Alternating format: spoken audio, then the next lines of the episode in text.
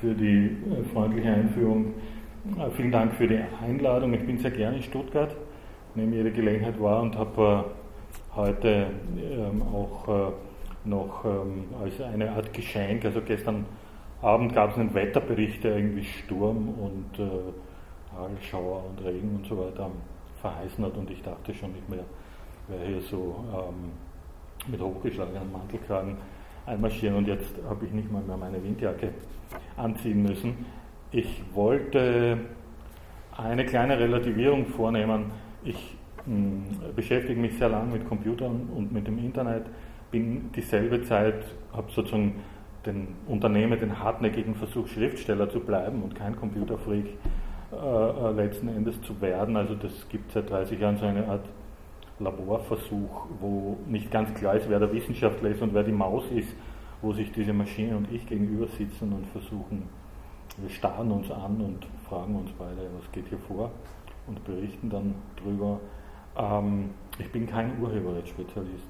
Ich bin, wie viele Kolleginnen und Kollegen, sowohl Schriftstellerinnen und Schriftsteller als auch, ähm, ich bin auch sehr viel publizistisch tätig, Journalistinnen und Journalisten Bibliothekare. Äh, wir sind alle keine Urheberrechtsspezialisten und wir, wir müssen sozusagen versuchen, on the fly uns ähm, eine gewisse Kenntnis zu verschaffen über die Dinge, die da jetzt vor, vorgehen. Und zwar nicht einfach nur die Dinge, die bei uns in Deutschland vorgehen, sondern die Dinge, die international passieren. Und zwar sind es Dinge, äh, internationales Urheberrecht, die, wenn man jetzt tatsächlich ausgewiesene Experten, also Juristen, Urheberrechtsspezialisten, fragt, die zum Teil sogar die dazu bringen, dass sie bleich werden und an die Wand zurückweichen. Also Sachen, die sehr kompliziert sind. Ähm, ich muss deshalb ähm, Sie sozusagen bitten, darauf hinzuweisen, dass ich auch äh, zum Teil ähm, versuche, sozusagen öffentlich zu lernen. Ähm, also es ist ein, glaube ich, nicht unwichtiger Teil dessen, worüber ich heute reden werde, dass äh, ich sage jetzt mal ein bisschen allgemein, durch äh, verschiedene sehr starke zielgerichtete Interessen, äh, Unternehmen wie Google, ähm, die deutschen Zeitschriftenverleger, die momentan sehr in Bedrängnis sind aus verschiedenen anderen Gründen, ähm, eine Dynamik entfacht worden ist, eine Geschwindigkeit vorgegeben worden ist, mit, richtig mit Terminsetzungen, also bei dieser Google Books Geschichte, da gab es heute, zum heutigen Tag, hätte eine Gerichtsentscheidung sozusagen ähm, stattfinden sollen. Das, äh, das, nicht zuletzt deswegen habe ich mich auf den Termin heute irgendwie sehr gefreut. Es ist jetzt obsolet geworden, weil dieses äh, ganze sogenannte Settlement jetzt erstmal aufgeschoben worden ist.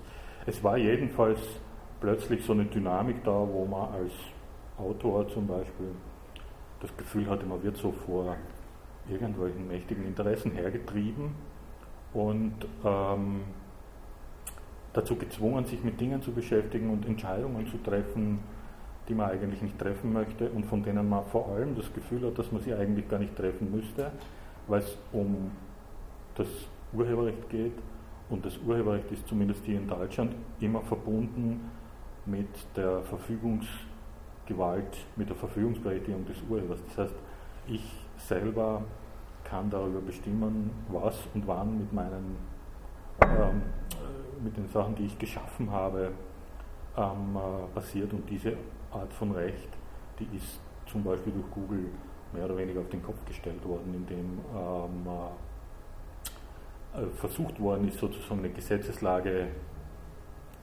ähm, herzustellen durch dieses, äh, durch dieses Abkommen, die im Grunde genommen unserer Auffassung von Urheberrecht widerspricht. Also das ist aber jetzt nur so ein kleines ein kleines Schnörkelchen. Ich fange vielleicht an ähm, zu erzählen, wie ich will mal als einen Ankerpunkt, ich will überhaupt als allererstes eine Art von ähm, die, die Widersprüchlichkeit oder die Vielfältigkeit dieses Themas, mit dem wir uns heute beschäftigen, mal in Bildern streifen. Ich habe zwei oder drei kleine Bildersammlungen dazu gemacht, die das Thema Bücher in seiner momentanen Zerrissenheit und Verschiedenartigkeit ein bisschen zeigen sollen. Das, die erste kleine Sammlung besteht aus Bibliotheken. Das sind zum Teil bereits gebaute und zum Teil entworfene Bibliotheken. das sind grandiose Bauten, die im Grunde genommen, wenn man sie sieht, einem das Gefühl geben, dass das Buch ein äh, Kulturgut ist, das lichtdurchflutete Tempel, das also quasi, quasi spirituelle Orte werden diesem Gut errichtet. Das ist was, wo man bemerkenswerterweise sind auf diesen Architekturfotos fast nie Bücher zu sehen. Das ist aber nur, das nur am Rande. Also, ähm, aber das ist was, was einem eigentlich also sozusagen Zuversicht verleihen sollte. Und das ist eine, war eine Bibliothek in Japan, diese begrünten Dächer, das schaut aus wie ein Wohnhaus. Das ist aus den 50er Jahren, das ist eine Public Library, also eine amerikanische öffentliche, eine öffentliche Bücherei. Also, also fantastische, äh, fantastische Räume, in denen sozusagen der Geist da durch die Säulen, Wald und äh, Bauten, die, aus denen sozusagen die Kultur spricht, auf eine beeindruckende, kühle, äh, grandiose Art und Weise. Das ist das eine. Es gibt dann noch ein letztes Bild, das müsste jetzt. Da weiß man schon nicht genau, ob das jetzt alte Bücher sind, die da irgendwie in der Mauer verbaut worden sind. Okay, hier geht es wieder von vorne los. Und dann hatte ich zu dieser Sammlung noch ein, glaube ich, ein letztes hier. Das ist die Bibliothek in Cushing, das ist in der Nähe von Boston, die wird gerade ausgeräumt. Das ist eine Bibliothek ohne Bücher. Äh, die haben sich entschlossen, das ist eine Kunstakademie, die haben sich entschlossen, ihre Papierbücher komplett abzuschaffen, da gibt es dann nur noch elektronische Bücher. Also das, ist, äh, das sind so die ersten Schritte in, die, in eine mögliche neue Welt. Ich sage deswegen eine mögliche neue Welt, weil wenn wir vom Internet reden, dann reden wir immer von der ganzen Welt. Und ich erinnere mich zum Beispiel, ich weiß jetzt nicht mehr genau in welchem Jahr, es ist noch nicht sehr lange her, dass Doris Lessing den Nobelpreis bekommen hat. Vielleicht erinnert sich von Ihnen jemand. Das ist vier Jahre her. Ne? Ja, ungefähr. Und die hat eine beeindruckende Rede gehalten. Die hat ja lange in Afrika gelebt. Und die hat eine Rede darüber gehalten, die hat ausführlich beschrieben, wie, es dort im Busch in Schulen zugeht, in den Schulen, die es dort gibt, wie lernbegierig und lernwillig die Kinder dort sind.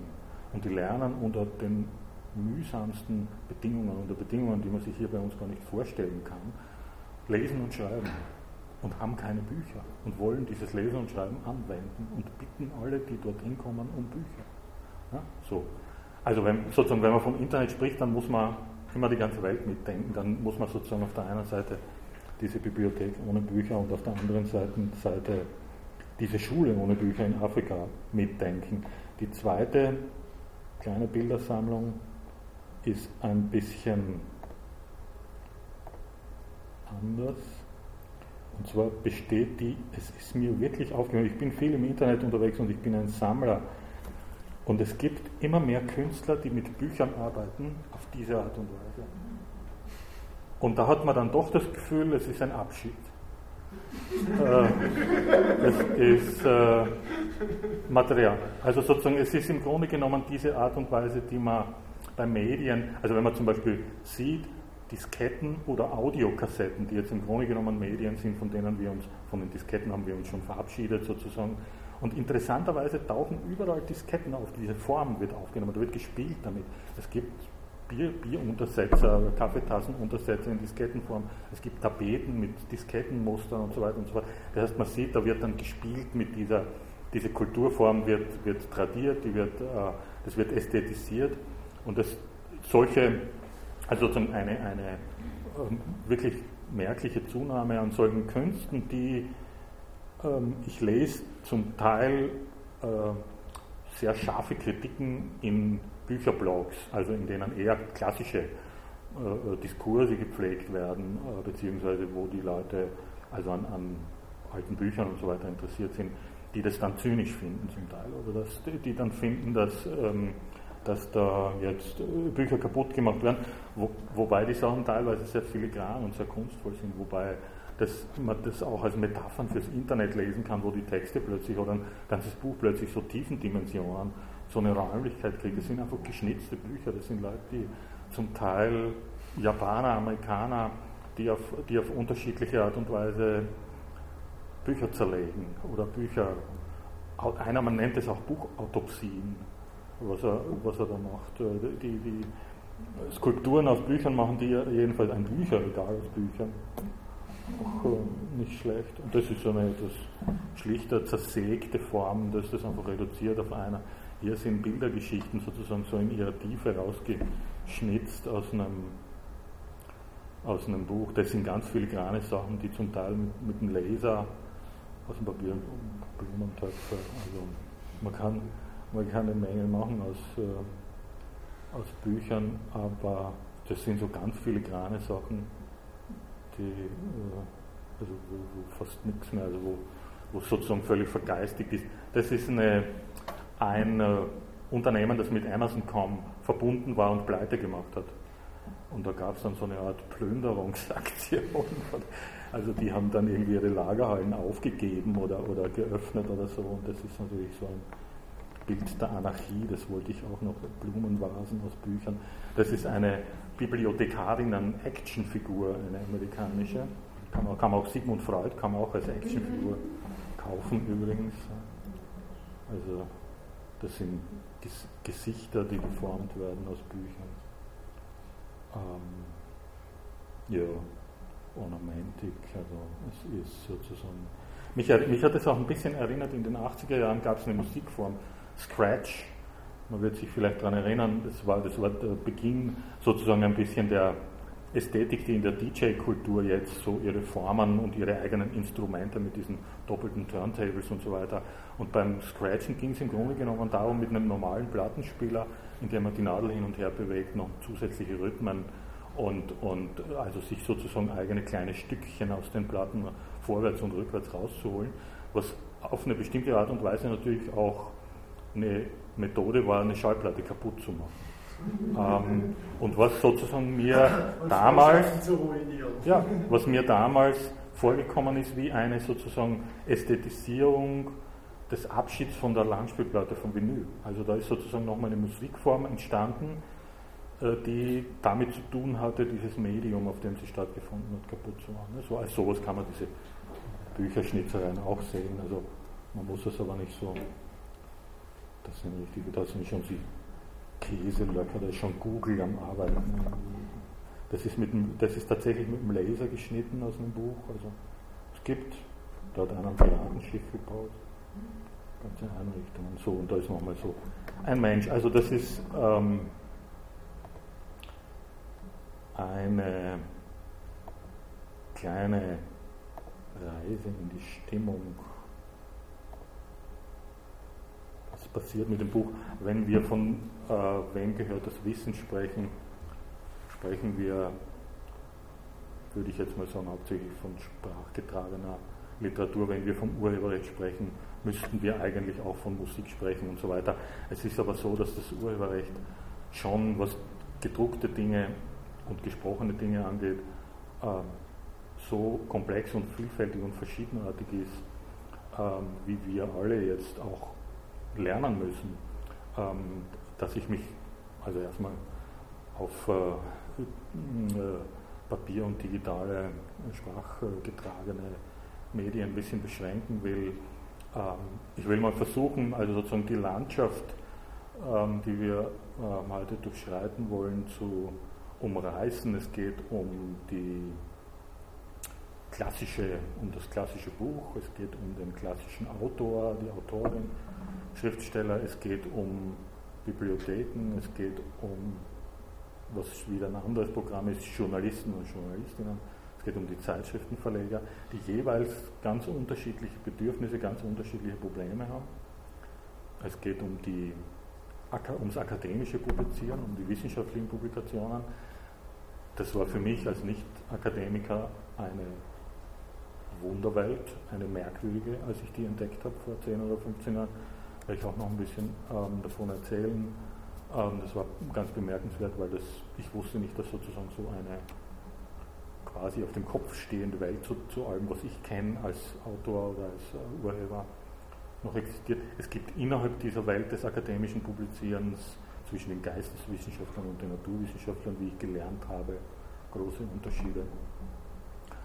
Und es ist mit dem Internet eine neue Schicht, eine neue Ebene von ähm, Vermittlern, von äh, Medienbetreibern, von Bloggern bis, bis zu Suchmaschinenbetreibern auf den Plan getreten, die als neue Player, wie man bei Google sieht, ähm, da zum Teil sogar eine Dominanz erreichen können, vieles in Bewegung bringen. Ähm, das Internet hat eine Menge Fragen aufgeworfen. Ich will jetzt mal so ein bisschen in einer Art, ich will erstmal in einem Satz die Frage beantworten, die im Titel steht, nämlich wem gehört das Wissen? Die kann man sogar mit einem Wort beantworten, nämlich uns. Das ist klar, das ist klar seit den Grundgedanken von sowas wie Urheberrecht und geistigen Eigentum gab, den Gedanken dazu gab es vorher schon. Also sozusagen, ich würde sagen, wenn man, wenn man, wenn man zurückgeht zu diesen Traditionen mündlichen Erzählens, dann ist auch völlig klar, dass das Wissen immer der Gemeinschaft gehört, gehören muss. Also sozusagen das Wissen ist ein zum Teil auch überlebensnotwendiges äh, äh, Eigentum der Gemeinschaften der frühen, also auch der nicht schriftlichen vor, wie alt ist die Schrift? Drei, vier, fünf, 6.000 Jahre. Ähm, und diese vorschriftlichen Gesellschaften haben ja mit ihren mündlichen Traditionen, das war ja eine existenzielle Notwendigkeit, diese Sachen weiterzugeben. Das heißt, da gab es eine, eine, also das war ja etwas unabwendbar Notwendiges, dass das allen gehört. Und von diesem, also von dieser, von dieser Grundannahme ausgehend, es ist so, dass es jetzt in der Zwischenzeit, wie Herr Auer ja auch gesagt hat, eine gesellschaftliche Vereinbarung gibt. Es ist so, dass im Unterschied zum materiellen Eigentumsrecht ist das geistige Eigentum ja zeitlich befristet.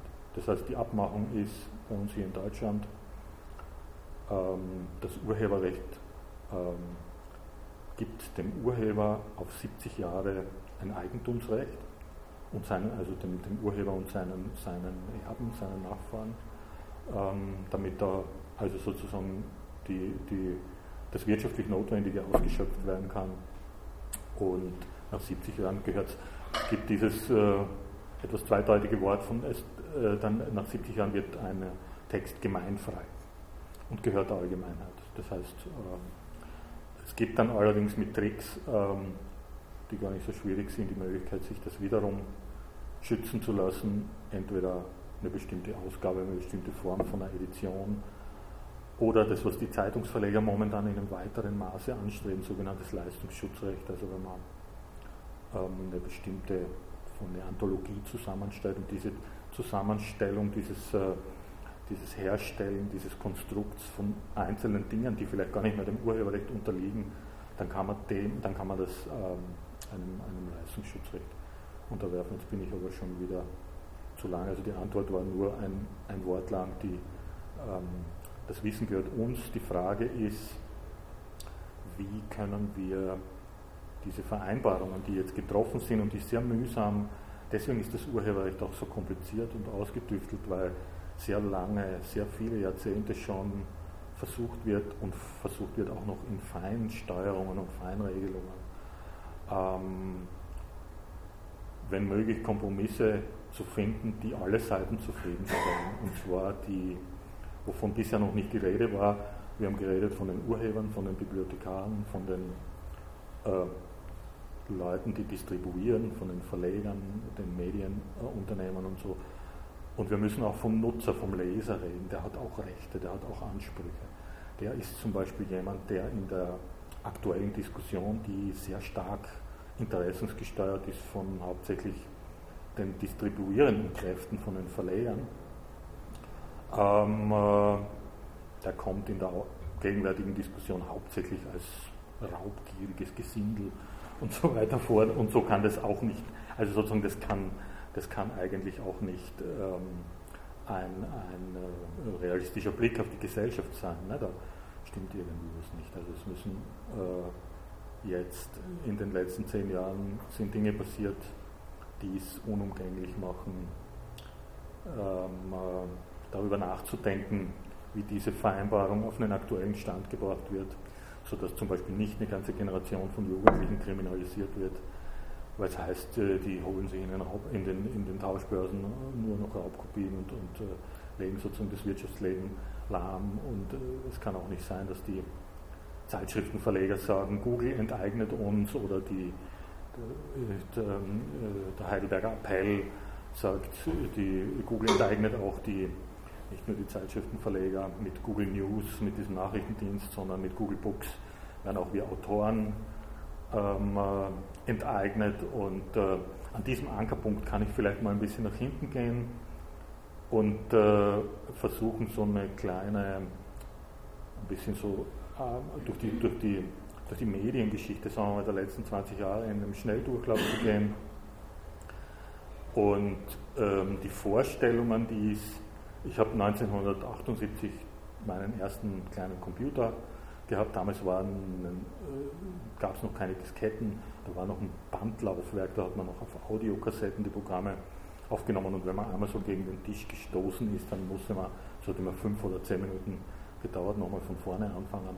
Die Vorstellung, dass man also jetzt eine Datenfernverbindung vornimmt oder so, die war so, das war Rocket Science, das war irgendwie Science Fiction.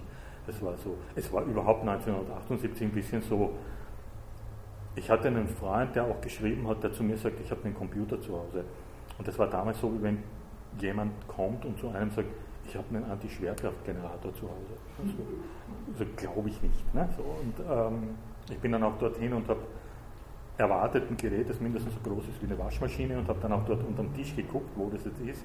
Und da stand nur so eine Art hässliche Plastikschreibmaschine und ein Fernseher. Es gab auch bestimmte Begrifflichkeiten gar nicht. Ich glaube zum Beispiel den Begriff Computermonitor gab es überhaupt nicht. Das Wort gab es noch gar nicht. Ähm, bin ganz kurz belehrt worden, das, ist, das sei schon alles. Und habe dann ganz schnell so einen Moment gehabt, der den Rest meines Lebens ähm, maßgeblich beeinflusst hat. Nämlich mein Freund hat mich gefragt, ob ich auch was eintippen möchte, ob ich die Maschine, die mythische Maschine berühren möchte, selbstverständlich. Und dann habe ich Hallo eingetippt und dann war Hallo sofort im Fernsehen. Und man muss jetzt dazu sagen, dass wenn man das heute einem 20-Jährigen erklärt, ich wesentlich mehr an Kontext erklären muss. Dass ich aber für jemanden, der ähm, mit dem Fernsehen aufgewachsen ist, der Generation gehöre ich an, ähm, dass so jemandem sofort klar ist, dass das ein fundamentaler Moment war, dass das ein ganz wichtiger Moment war. Nämlich das war der Moment, in dem dieses völlig geschlossene, diese Schneekugel, Fernsehen, in die man niemals rein konnte, alles, was man konnte, war ein Aus, laut, leise, hell, dunkel. Und alles andere ist sozusagen von, den, von der Sendeanstalt, von der großen, mächtigen hineingeliefert worden und war nicht zu beeinflussen. Und plötzlich war da eine Maschine, die, und noch dazu mein Medium, die Sprache, die es mir möglich macht, machte, in diese Schneekugel hineinzugehen. Also es war so wie Hinterglasmalerei. Ich war plötzlich drin im Fernsehen, mit, mein, mit meinen Worten. Und das hat mich so umgeschmissen, das habe ich im ersten Moment gar nicht begriffen. Das war, im Grunde genommen war das auch, ich bin ein altes Mitglied des Chaos Computer Clubs und habe in diesem Moment, ohne den Begriff noch zu kennen, den ich dann erst zehn Jahre später kennengelernt habe, begriffen, was Hacken bedeutet. Also, dass man eine Technik anwendet auf eine Art und Weise, ähm, so dass sie sozusagen einem eine andere Technik eröffnet. Also Zugänge, neue Möglichkeiten eröffnet und so weiter. So. Okay, dann in den 80er Jahren war eine Zeit, ähm, in der ich mich angefreundet habe mit der Digitalisierung. Ich bin eigentlich immer jemand gewesen, der auf die Technik sehr positiv zugegangen ist. Ich wollte immer ausprobieren, was man damit machen kann.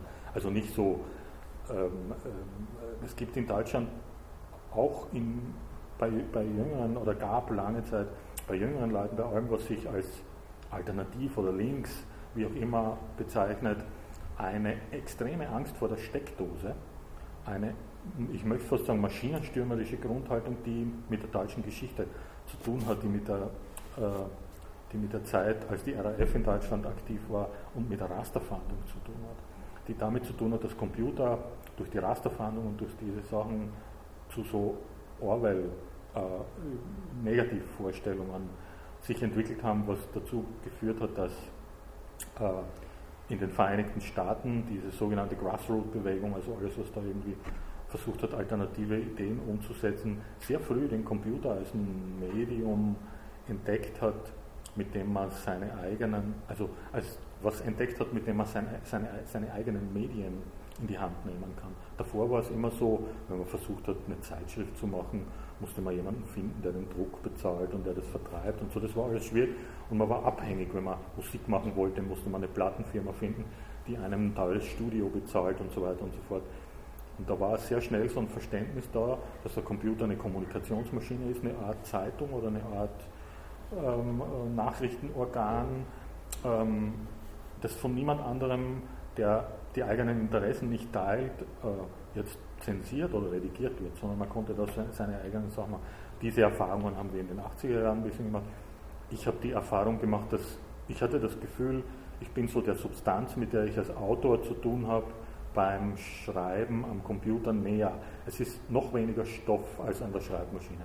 Auf der Schreibmaschine hatte ich noch ein Papier und die Abdrücke vom Farbband und am Rechner war sozusagen, ich habe irgendwann mal geschrieben, meine Tinte ist das Licht. Das war sozusagen so die lyrische ähm, Zusammenfassung dieses Gefühls, das ich hatte. Ich, bin, ja, ich schreibe jetzt sozusagen in digitaler Form und das heißt, ich bin noch näher an der geistigen Substanz, mit der ich eigentlich zu tun habe. Ich bin noch weniger belästigt von, von Materie. So, das war in den 80er Jahren, das war noch wunderschön. Heute, 20 Jahre später, haben wir darauf andere Blicke auf diese Form von Vergeistigung. Aber die natürlich auch immer, ähm, weil sich mit, der, mit dieser Form von Digitalisierung ähm, eine Menge Dinge ändern äh, und eine große Leichtigkeit und Flüchtigkeit einstellt, die uns ähm, alle vor neue Probleme und aber auch wieder Möglichkeiten stellt. In den Ende der 80er Jahre kam, kamen die Frühformen des Netzes dazu. Es war noch nicht das Internet, wie man sich das heute, äh, wie man das heute kennt, sondern es waren so Formen von Computervernetzung. Hier in Deutschland hat es einen maßgeblichen Schub bekommen, als die, ähm, äh, die, die, die Reaktorkatastrophe in Tschernobyl passiert ist. Und zwar es gab davor schon einzelne Computernetze, die meist von so ambitionierten Amateuren betrieben worden sind in Deutschland. Als Tschernobyl passiert ist, gab es in München ein paar Wissenschaftler, die kannten die richtigen Messwerte. Die wussten, was da wirklich in der Luft ist. Und ähm, die durften diese Messwerte nicht rausgeben. Die sind von ihren Vorgesetzten, es kann sich vielleicht jeder, der, der sich an die Zeit erinnern kann, an dieses sogenannte Informationschaos erinnern. Ähm, also Politiker Zimmermann, der Innenminister, hat damals immer gesagt, das ist alles das ist in Ordnung, die Babys können weiter Milch essen und so weiter und so fort. Und ähm, diese Leute hatten schwer, schwerste Gewissenskonflikte, weil die ähm, wollten, dass diese Informationen rausgehen. Ja, so. Und es war auch, es gab so eine Art, so ein verhängnisvolles Agreement, auch in den Redaktionen der großen Zeitungen war, ich weiß es nicht, entweder wusste keiner was oder die haben sich also sozusagen mit an diese Anordnungen gehalten. Jedenfalls haben diese Wissenschaftler Möglichkeiten gesucht, alternative Möglichkeiten, diese Informationen an die Öffentlichkeit zu bringen. Und das ist dann passiert über diese, über äh, diese Computernetze, die es gab, die nur einen verschwindend geringen Teil an, das war keine wirkliche große Öffentlichkeit, aber sie sind an die Öffentlichkeit gekommen. Greenpeace hat dann Informationen aus einem von diesen, von diesen Computernetzen genommen und das war einer der ersten großen Kanäle in die in so eine etwas wahrnehmbare Öffentlichkeit. Die Folge war, dass sich ein paar Programmierer im Chaos Computer Club hingesetzt haben und eine Software geschrieben haben, die eine Vernetzung ermöglicht machte, also die, die eine Vernetzung möglich machte, innerhalb derer man eine Nachricht, die man einmal losgeschickt hat, nicht mehr zurückholen kann, um vorzubeugen möglicher Zensur. Also das heißt, da wurde eine technische Infrastruktur geschaffen, die so war, dass man Nachrichten verbreiten konnte, so wie man Wasser auf den Boden gießt. Das lief einfach nach allen Seiten hin weiter und konnte nicht mehr wieder zurück in den Eimer eingefangen werden, so einfach. Ne? So, das waren die Grundzüge der Vernetzung in Deutschland. Das ist dann, also diese technische Struktur ist dann später mit dem Internet ungefähr zehn Jahre, es waren gar keine zehn Jahre, Ende der 80er Jahre. Und das Internet hatte seinen großen Auftritt in der Öffentlichkeit 1983, äh Quatsch, 1993, 1994 ging das los. Ähm, wenn wir uns überlegen, das sind jetzt 15 Jahre, dass ich in diesem, das ist nicht viel Zeit, ne? in diesen 15 Jahren ist viel passiert. Und in einem noch um ein ähm, Drittel geringeren Zeitraum ist fast noch mehr passiert, nämlich es ist jetzt ja, ein bisschen über zehn Jahre her, 1998 ist Google online gegangen. Das waren zwei Jungs, die hatten einen Rechner an dem haben sie das Gehäuse runtergenommen und haben den in ein Gehäuse aus Legosteinen eingebaut. Ähm, und diese Lego-Farben haben die jetzt immer noch in ihrem Firmenlogo, diese bunten Farben. Und äh, 1998 sind sie mit, diesen, mit dieser Lego-Kiste ans Netz gegangen und das war ganz entgegen dem, was sich damals im Internet zu entwickeln äh, begonnen hatte, nämlich es gab eine Art von Informationsbarock, es gab sogenannte Portale. Der, der Begriff kommt daher, dass das Webseiten waren, die wie große Tore links und rechts und oben vollgepflastert waren mit 100.000 kleinen Menüs, Punkten, Werbeanzeigen und in der Mitte war sozusagen das Tor ins Internet und es gab einige Leute, die, als es losging mit dem Internet, haben alle gedacht, das Fernsehen wird das stärkste Medium bleiben und das Internet wird sozusagen vom Fernsehen aufgesaugt werden und es gab damals eine Vision, die hieß das 500-Kanal-Universum. Das heißt, man stellte sich vor, dass es in Zukunft 500 Fernsehkanäle gibt und die alle interaktiv sind. Das heißt, dass man alle dass man einen Knopf hat, auf dem steht kaufen. Und ähm, ich habe das auch dann irgendwann mal versucht, so nach vorne durchzudenken. Die konsequente, also sozusagen der konsequente Endpunkt dieser Entwicklung, die man sich damals vorgestellt hat, wäre wahrscheinlich gewesen, ähm, ich weiß nicht, ob Sie das kennen, es gibt in Eisenbahnen und in Straßenbahnen, hier in Stuttgart gibt es eine Straßenbahn, ne? es gibt, glaube ich, in jeder Straßenbahn neben dem Fahrer einen Knopf, unter dem steht Todmann. Ich habe als kleiner Junge, ich bin immer Straßenbahn gefahren, da bin ich oft neben dem Straßenbahnfahrer, den äh, Chauffeur, gestanden und habe diesen Todmann-Knopf gesehen und dachte, das ist eine Firmenbezeichnung, weil das so kurios ist. Das ist tatsächlich ein Knopf, den äh, Lokführer und Straßenbahnfahrer in Abständen, in relativ kurzen Abständen drücken müssen, um zu zeigen, dass sie noch leben. Wenn man einen Zug mit 1000 Leuten fährt und einen Herzinfarkt hat, dann kann das nicht sein, dass man diesen Zug irgendwie führerlos äh, durch, die, sozusagen durch die Nacht oder durch den Tag rasen lässt. Das heißt, wenn der Todmann-Knopf nicht gedrückt wird, dann wird automatisch eine sanfte Notbremsung angeleitet. Ne? Das gibt es heute noch. Das heißt jetzt irgendwie anders, nicht mehr so dramatisch, also es ist ein bisschen eine politisch korrektere Bezeichnung.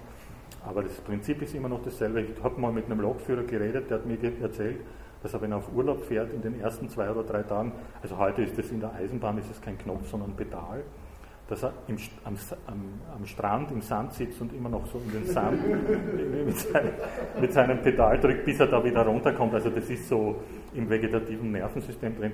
Und ich habe mir vorgestellt, dass das sozusagen eigentlich die ideale Kombination für, für die Wirtschaft wäre, nämlich wenn man dieses Kaufen-Knopf-Prinzip nochmal umdreht und sagt, du musst alle fünf Minuten drücken, sonst wird geliefert.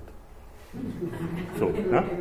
Also wenn du vergisst zu drücken, dann klingelt schon an der Tür und da steht schon so ein Lieferwagen und so. So wie, ich, ich, weiß, ich weiß nicht, ob es das hier gab, in Österreich gab es auch sowas wie den Bertelsmann Book Club, da war man dann Mitglied und wenn man nicht einmal im Jahr ähm, also man musste einmal im Jahr irgendwas bestellen, irgendwas musste man kaufen, ne, irgendein Buch oder so. Wenn man das nicht gemacht hat, hat man den sogenannten Hauptvorschlagsband bekommen. Also das war dann meistens so der neue Roman von Johannes Marius Simmel oder so irgendwas. Und ähm, also so hatte man sich das Internet, glaube ich, in den frühen 90er Jahren vorgestellt. Dann hat sich aber schon irgendwie rauskristallisiert, das wird, irgendwie läuft es nicht so mit dem Fernsehen und so. Bill Gates hat ein Buch schreiben lassen, Der Weg nach vorn, The Road Ahead. Äh, das ist rausgekommen 1994 oder 1995 und war die große Vision von Bill Gates über die Zukunft von allem, was digital ist. Und in der ersten Auflage von dem Buch kam das Wort Internet nicht vor. Äh, und es war während diese erste Auflage verkauft worden ist, die Zeit, als der erste Internetbrowser Netscape auf den Markt gekommen ist und auch die Leute von Microsoft bemerkt haben, da passiert jetzt was. Ähm, da ist nämlich Folgendes passiert, das Internet gibt es seit, es waren nicht alle in Woodstock, ein paar von den, ein paar von den Leuten sind in den Labors, in irgendwelchen Elektroniklabors geblieben und haben das Internet erfunden. Das gibt es seit ungefähr 1968. Diese, da ist die technische Infrastruktur erstmals aufgebaut worden und äh, das ist dann so ein bisschen in, in der stillen Welt der Netzwerkspezialisten die nächsten 20 Jahre vorangetrieben worden. Das hat aber in den 80er Jahren, das haben wir im Chaos Computer Club zum Teil sehr dramatisch bemerkt. Es gab mal so einen Hack im Umkreis, also von Freunden von uns, ähm, der so passiert ist, wenn man zu dieser Zeit versucht hat, mit einem Computer übers Netz Kontakt aufzunehmen, es gab ein eigenes Datennetz der Deutschen Bundespost, DATEXP hieß das, war wie so eine Art Autobahn. Man musste sich dann über, über eine Telefonnummer einwählen und man musste dann irgendwelche kryptischen Kennungen eingeben, mit denen man meistens ein Rechenzentrum erreicht hat. Irgendeins auf der Welt. Da merkte man schon, viele, viele Rechenzentren, Forschungszentren und also wer auch immer Unternehmen, wer auch immer größere Mengen an Computern rumstehen hat, ist über dieses Netz erreichbar. Und es gab dann, in, ich habe eine Zeit lang die Zeitschrift des Chaos Computer Clubs rausgegeben in unserer Zeitschrift, immer seitenweise Listen mit diesen, weil es gab kein Telefonbuch, kein Internet, sozusagen kein Netztelefonbuch mit solchen Nummern, also wo man einfach mal so an der Tür klopfen konnte. Und die waren damals relativ freundlich, die Systeme, das heißt, auch wenn man da keine, keinen offiziellen Zutritt hatte, gab es an praktisch jedem, in, je, in jedem Rechenzentrum eine Möglichkeit zu sagen, Visitor, ich bin Besucher. Und man durfte dann sozusagen eine ganz kleine, also in so eine Art Vorzimmerchen reingucken und so, hallo, ich bin da und so. Und wir als 20-Jährige haben uns natürlich dann Spaß daraus gemacht, das ein bisschen wie so ein Videospiel zu behandeln. Also wie komme ich aufs nächste Level, wie komme ich sozusagen da ein bisschen rein. Und man konnte einfach immer, man hat, äh, auch das ist eine frühe Erkenntnis, man hat immer mit Menschen und nicht mit Maschinen zu tun. Ähm, eines der ganz wenigen Dinge, die man abrufen konnte, war ähm, eine Liste mit den Benutzern, die im System waren. Das heißt, man hatte die ganzen Namen der Leute, die in dem System äh, vorhanden sind. Und jetzt ist es so, dass zum Beispiel Wissenschaftler, die auf zehn verschiedenen Rechnern einen Zugang haben, sich nicht zehn verschiedene Passworte merken. Und die werden dazu neigen, das Passwort möglichst zu vereinfachen.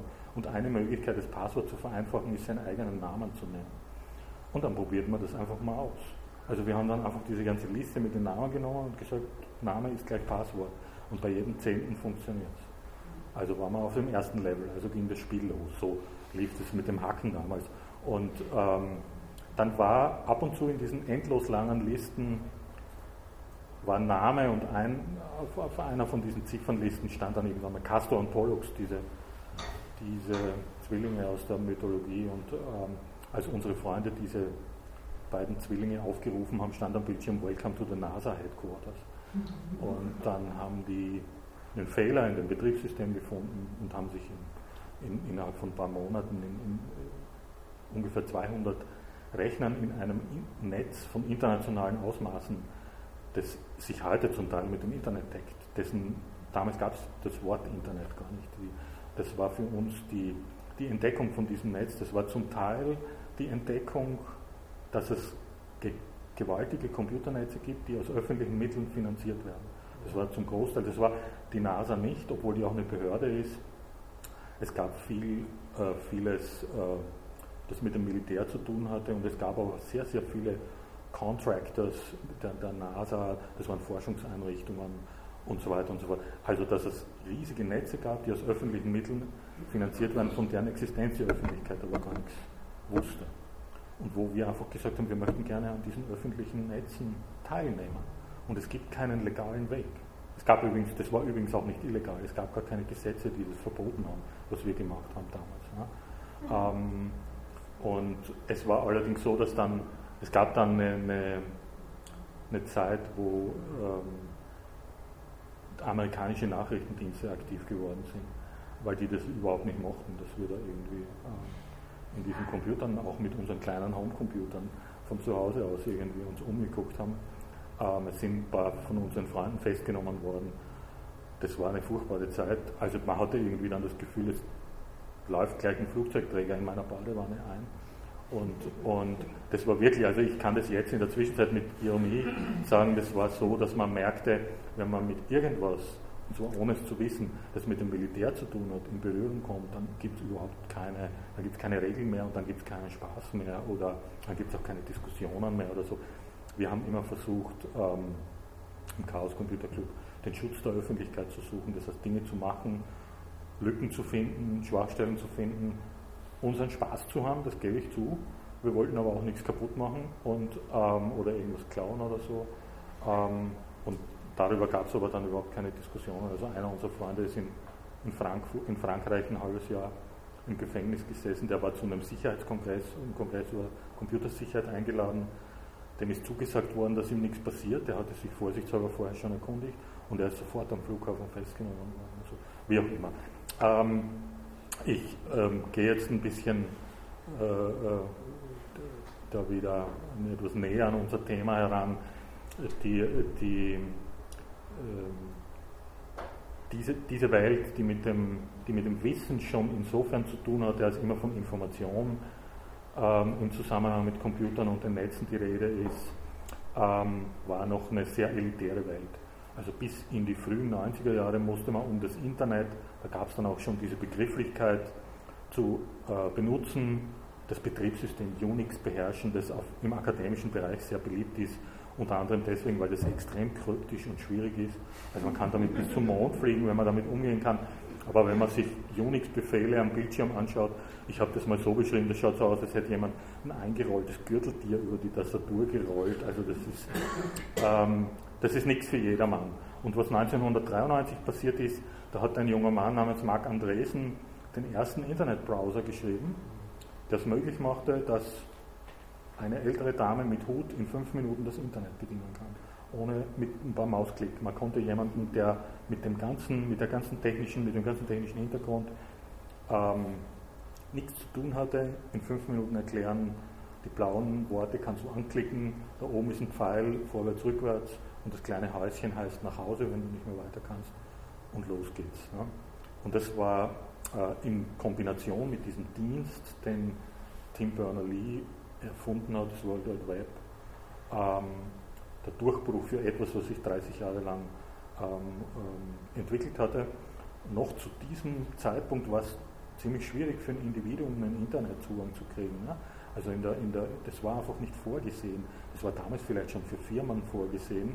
Wir haben dann, wir haben dann manches Mal quasi so Huckepack bei Freunden von uns, die in einer Firma gearbeitet haben, uns über diese Internetleitungen da ins Netz äh, geschlichen. Es gab dann zwischen diesem Zeitpunkt, wo diese NASA-Geschichte passiert ist, 89 und fünf Jahre später, 1995, als das Internet in die Öffentlichkeit explodiert ist und als es dann auch relativ schnell Vorstellungen gab, dass sich da ein neuer Multimilliardenmarkt auftut, also wo die Wirtschaft auch darauf aufmerksam geworden ist. Ähm, das Gegenteil von dem, was uns fünf Jahre vorher passiert ist, nämlich dass irgendwie die Polizei oder Geheimdienst und alle gekommen sind und alle verhaftet haben, die ins Netz gehen wollten. Fünf Jahre später hatte sich sozusagen die Vorstellung von dem völlig umgedreht und es war so, dass die Blinden, die Tauben und die Lahmen in Tragbaren ins Netz getragen worden sind, weil man möglichst schnell sozusagen diesen wunderbaren neuen Markt errichten wollte. Es hat auch die Zeit begonnen, in der also sozusagen die ersten, zum ersten Mal diese sogenannte Gratiswirtschaft zu beobachten war, mit diesem Netscape-Browser, der verschenkt worden ist, wo alle gesagt haben, diese Firma Netscape hat ja diese ganze New Economy und diese Börsenhysterie, die von 1993 bis 2000 gedauert hat, entfacht. Die sind an die Börse gegangen, der Kurs ist innerhalb von einem Tag so raketenartig nach oben gestiegen, dass alle den Verstand verloren haben im Grunde genommen. Und die Leute danach quasi mehr oder weniger blind jede Aktie von irgendeiner Firma, die 2x im Namen hatte, gekauft haben. Und ähm, was passiert ist, ist, dass dann auch die, also zum, äh, die, die, das Individuum einen Zugang zum Internet bekommen hat und das Internet stand immer für eine große Menge an Wissen und Information, die noch völlig inhomogen und verstreut rum, äh, rumlief. Alle Internetprovider, die es gab, haben sozusagen mehr oder weniger unverhohlen mit den ganzen Informationen, auf die man zugreifen kann, bereits geworben. Als, also das nützt ja nichts, wenn ich jemandem irgendwie einen, Zugang zu irgendwas verkaufen will, wo es nichts gibt. Und das heißt, das hieß dann immer, hier sind auf den ganzen Universitäten schon ähm, Dokumente äh, vorhanden und hier fängt das World Wide Web an und das sind Dokumente miteinander verbunden und so weiter. Das heißt, das wurde schon immer von, von Anfang an, äh, vor allem das, was im akademischen Bereich publiziert worden ist. Man muss dazu sagen, das Internet, das ist ein Teil der Schwierigkeiten, die heute Zeitungsverleger zum Beispiel mit dem Internet haben, hat damit zu tun, dass das Internet das erste Massenmedium ist, das nicht in einem kommerziellen Zusammenhang entstanden ist. Begriff Soap Opera ist sehr anschaulich. Das heißt, das Fernsehen ist aus der Seifenwerbung hervorgegangen. Ähm, die Zeitungen sind entstanden als hm, sozusagen ein redaktionelles Umfeld für, für Reklame, da war immer, also da war die Wirtschaft der Ausgangspunkt und da ist dann drumherum, also diese Kultur des investigativen Journalismus und so, die musste sich erst nach und nach und sehr mühsam und kämpferisch entwickeln.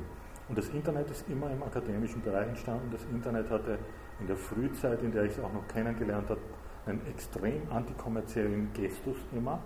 Das heißt, jeder, der, also sogar wenn man für ein eigenes Buch oder irgendwas, was mit Computer zu tun hatte, also irgendwas geschrieben hat, was auch nur roch nach Werbung, dann kriegte man von allen Seiten richtig dicke. Und diese, also diese Grundhaltung, das ist zum Teil, also in der, in, in der akademischen Welt ist es natürlich angemessen, weil die, die Forscher sich sozusagen nicht korrumpieren lassen, die sich nicht der Gefahr aussetzen wollen, sich korrumpieren zu lassen. Ne?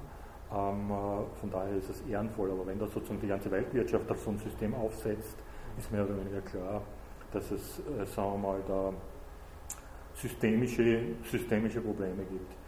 Ähm, äh, die erste Zeit, es war ein zunehmendes Wissen da, es ist in den ersten zehn Jahren, ich würde sagen, es sind die 90er Jahre über von Leuten, die sich ernsthaft mit Wissen in Form von Bibliotheken, in Form von ähm, größeren, konsistenten Wissenskonglomeraten oder Verbünden beschäftigen, immer nur gesagt worden, das ist alles völlig inhomogen, das ist völlig disparat, da sind manche Sachen extrem interessant, dann bricht es wieder ab, dann fehlt wieder die Hälfte. Es gab zum Beispiel eine ganz sonderbare wie soll ich sagen, also so eine Art äh, Jahr Null. Äh, es gab eine Zeit, ungefähr Mitte der 70er Jahre, wo die ersten Zeitungen angefangen haben, elektronische Datenbanken einzurichten. Und das heißt, die Leute, die dann begonnen haben, elektronisch zu recherchieren, das war ja so ein Stil, der sich mit dem Aufkommen der Suchmaschinen dann relativ schnell etabliert hat. Leute, die nur elektronisch recherchiert haben, die sind dann sozusagen an so eine Zeitbarriere gestoßen. Die Recherchen konnten nie tiefer als bis 1975 ungefähr zurückgehen, weil die Zeitungsdatenbanken nicht tiefer äh, zurückreichen. In der Zwischenzeit sind viele Zeitungsdatenbanken so bis 1800, weiß nicht was, von der New York Times oder so, oder von der Times und so weiter zurückdigitalisiert. Aber damals war das sehr inkonsistent. Die ersten Suchmaschinen, also es geht, äh, ich will jetzt mal so einen Zwischentitel sozusagen einziehen. Es geht nicht eigentlich um die Frage, wem gehört das Wissen. Die Frage habe ich am Anfang mit einem Wort beantworten können. Das Wissen gehört uns. Es geht ähm, um die Frage, äh, die, mit dem, die mit dem Urheberrecht sozusagen versucht aus, wird aus, äh, auszutarieren, wie findet dieser, wie soll dieser Übergang stattfinden der, der, Übergabe des Wissens an die Allgemeinheit, der also sozusagen sich aus verschiedenen Gründen äh, auf, äh, über diese 70 Jahre erstreckt momentan. Wie soll dieser, äh, dieser Übergang im digitalen Zeitalter ausschauen? Und eine noch wichtigere Frage ist, wie organisiert man dieses Wissen? Weil das Wissen allein und auch ein gigantisches Quantum an Wissen nützt gar nichts. Ich habe mich schon als in den 90er Jahren dann als ein als sozusagen als eine Verheißung verkündet worden ist, das Wissen der Menschheit steht uns jetzt zur Verfügung. Mir mag es mal so ein bisschen trotzig gedacht, aber das tut es doch schon lange. Die Bibliotheken gibt es seit Jahrhunderten. Was ist denn jetzt neu dran? Ja? Und das war in den 90er Jahren auch noch gar nicht so klar, weil da war von Bibliothekszugang, also weder ein Index oder so, da war gar keine Rede davon. Ähm, äh, da war das alles nur tatsächlich nur Verheißung es wurde aber schon klar, die ersten Ansätze, die es gab, diese Haufen, diese erratischen Massen an Wissen und Information und Daten zu organisieren, dass das Organisieren irgendwie eine sehr, sehr wichtige, wenn nicht zentrale Aufgabe wird oder geworden ist. Es gab verschiedene Modelle, es gab zum Beispiel Yahoo, die in den 90er Jahren sehr erfolgreich waren, die im Grunde genommen klassisch wie eine Redaktion gearbeitet haben. Da saßen richtig Leute und haben, die hatten so ein, so ein Raster, so wie diese, wie heißt denn das, diese Dewey-Dezimalstruktur, die, in, die in Bibliotheken verwendet wird, so diese normierte Ordnung des Weltwissens sozusagen und haben versucht, das zuzuordnen. Ähm, da hatte man dann wieder das klassische Problem wie bei, ähm, einem, wie bei einer Bibliothek oder bei eben so einem, so einem System, das von außen aufgesetzt wird äh, vielleicht denke ich anders als dieses System.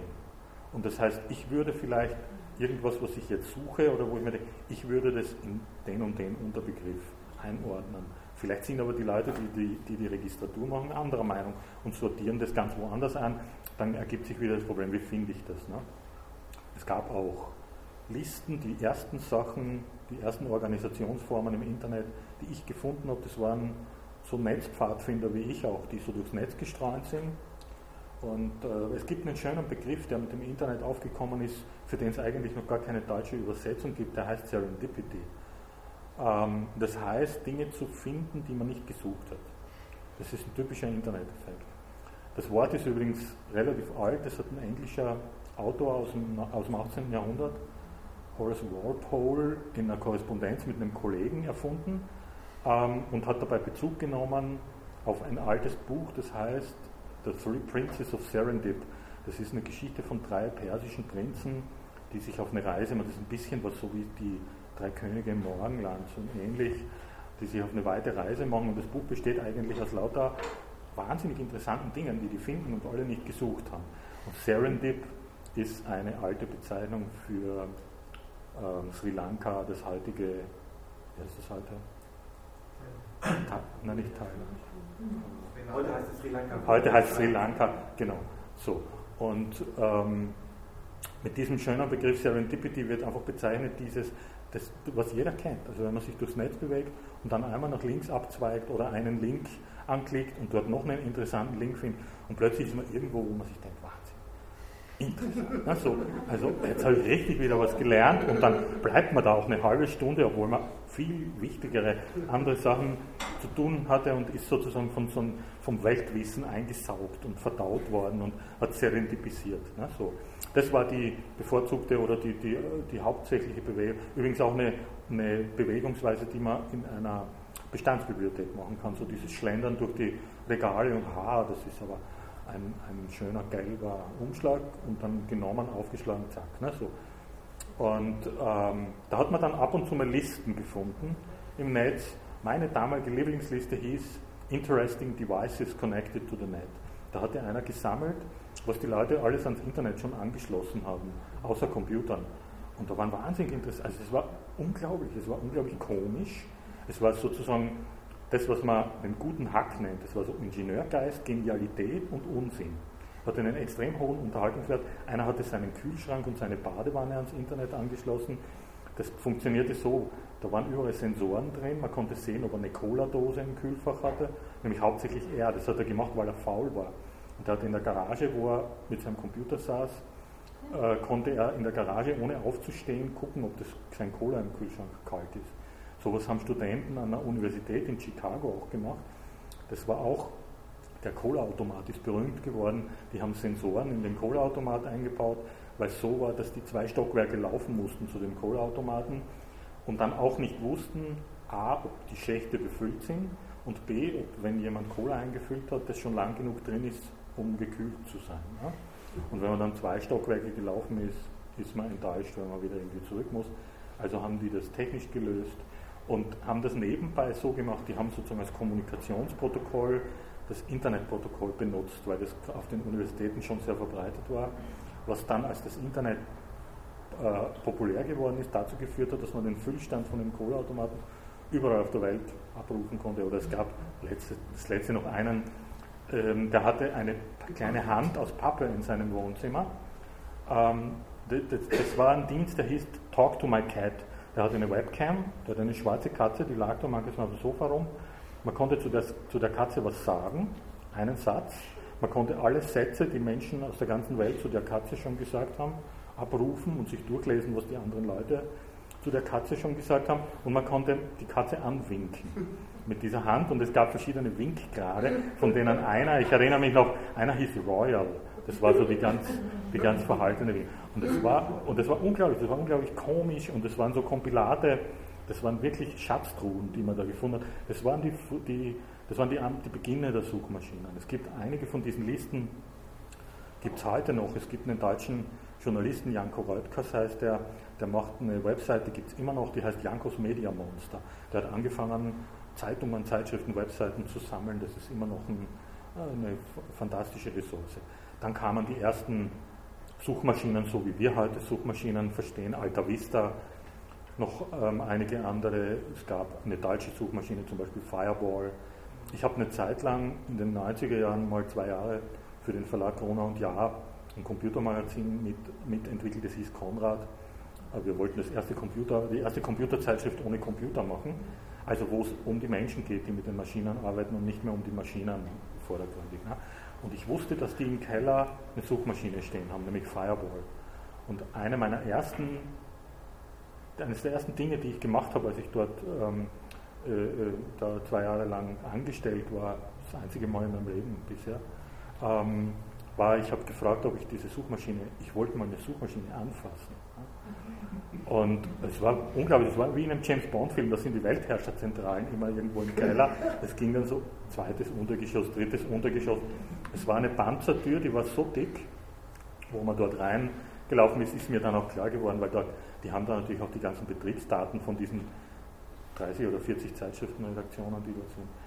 Und da stand so ein kleiner blauer Server und blinkte vor sich hin und das war die Suchmaschine Fireball.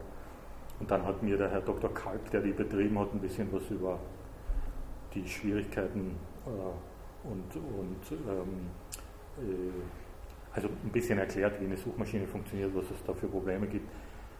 Was die Leute für merkwürdige Eingaben machen, also es gibt Leute, die können die elementarsten Worte nicht richtig schreiben und wundern sich, warum sie dann falsche oder gar keine Suchergebnisse kriegen und so weiter. Deswegen, also das ist jetzt jemand, der einigermaßen durchalphabetisiert ist, äh, fällt diese Problematik gar nicht auf. Das Internet ist ein Raum, in dem man sich nur alphabetisch, nur als sozusagen durchalphabetisierter Mensch bewegen kann. Wenn man zum Beispiel leichtlegasthenisch ist oder so, hat man mit einer Suchmaschine erhebliche Schwierigkeiten, weswegen dieser, dieser pseudo-intelligente Parser wie sich das nennt, dieses haben Sie dies und jenes gemeint von Google in der Zwischenzeit eine große, eine große Hilfe ist. Der, der Dr. Kalb hat mir eine Liste, die die so intern hatten, also mit so, die haben sich dann natürlich zum Teil auch darüber lustig gemacht, aber es ist nicht nur lustig, wenn jemand schreibt Girbelsverband mit, mit Bertha, also mit weichem B, wie die Österreicher sagen, dann kriegt er keine Hilfe. Ne? So. Ähm, und wir nähern uns jetzt äh, der, der Suchmaschine Google dann kam Google, dann kam diese Lego-Maschine, dann kam Geschwindigkeit, dann kam ein Fenster, das pur und klar war in diesem ganzen Barock, in diesem ganzen Ich stopf dich zu mit Werbung und so weiter und so fort. Dann begann, wie wir alle wissen, eine unglaubliche äh, Erfolgsgeschichte und es war ein fantastisches und nützliches Werkzeug. Das war es sehr lange. Und ich habe ähm, das, was die Firma Google macht, die fing dann an, also sozusagen noch zusätzliche Dienste zu entwickeln und man hat das dann am Anfang also alles immer ausprobiert, war interessiert, war fasziniert. Also ich hatte Freunde, die haben hier in Deutschland an sowas wie Google Earth, an so einer dreidimensionalen, in Echtzeit beweglichen Weltkugel, in die man sozusagen reinzoomen kann, gearbeitet mit viel Geld. Das war in so einem Laboratorium der Telekom und ich habe mir gedacht, naja, in 10 oder 20 Jahren wird sowas mal vielleicht für teures Geld zu bekommen sein. Dann hat Google hat so einen Satellitenbildauswerter Keyhole gekauft und hat Google, Google Earth gemacht und hat das freigegeben. Dinge, die ich mir überhaupt nicht vorstellen könnte. Ich habe mir gedacht, das amerikanische Militär wird das sofort mhm. unterbinden, solche Sachen und so weiter. Ne? Also da war man dann zum Teil fasziniert.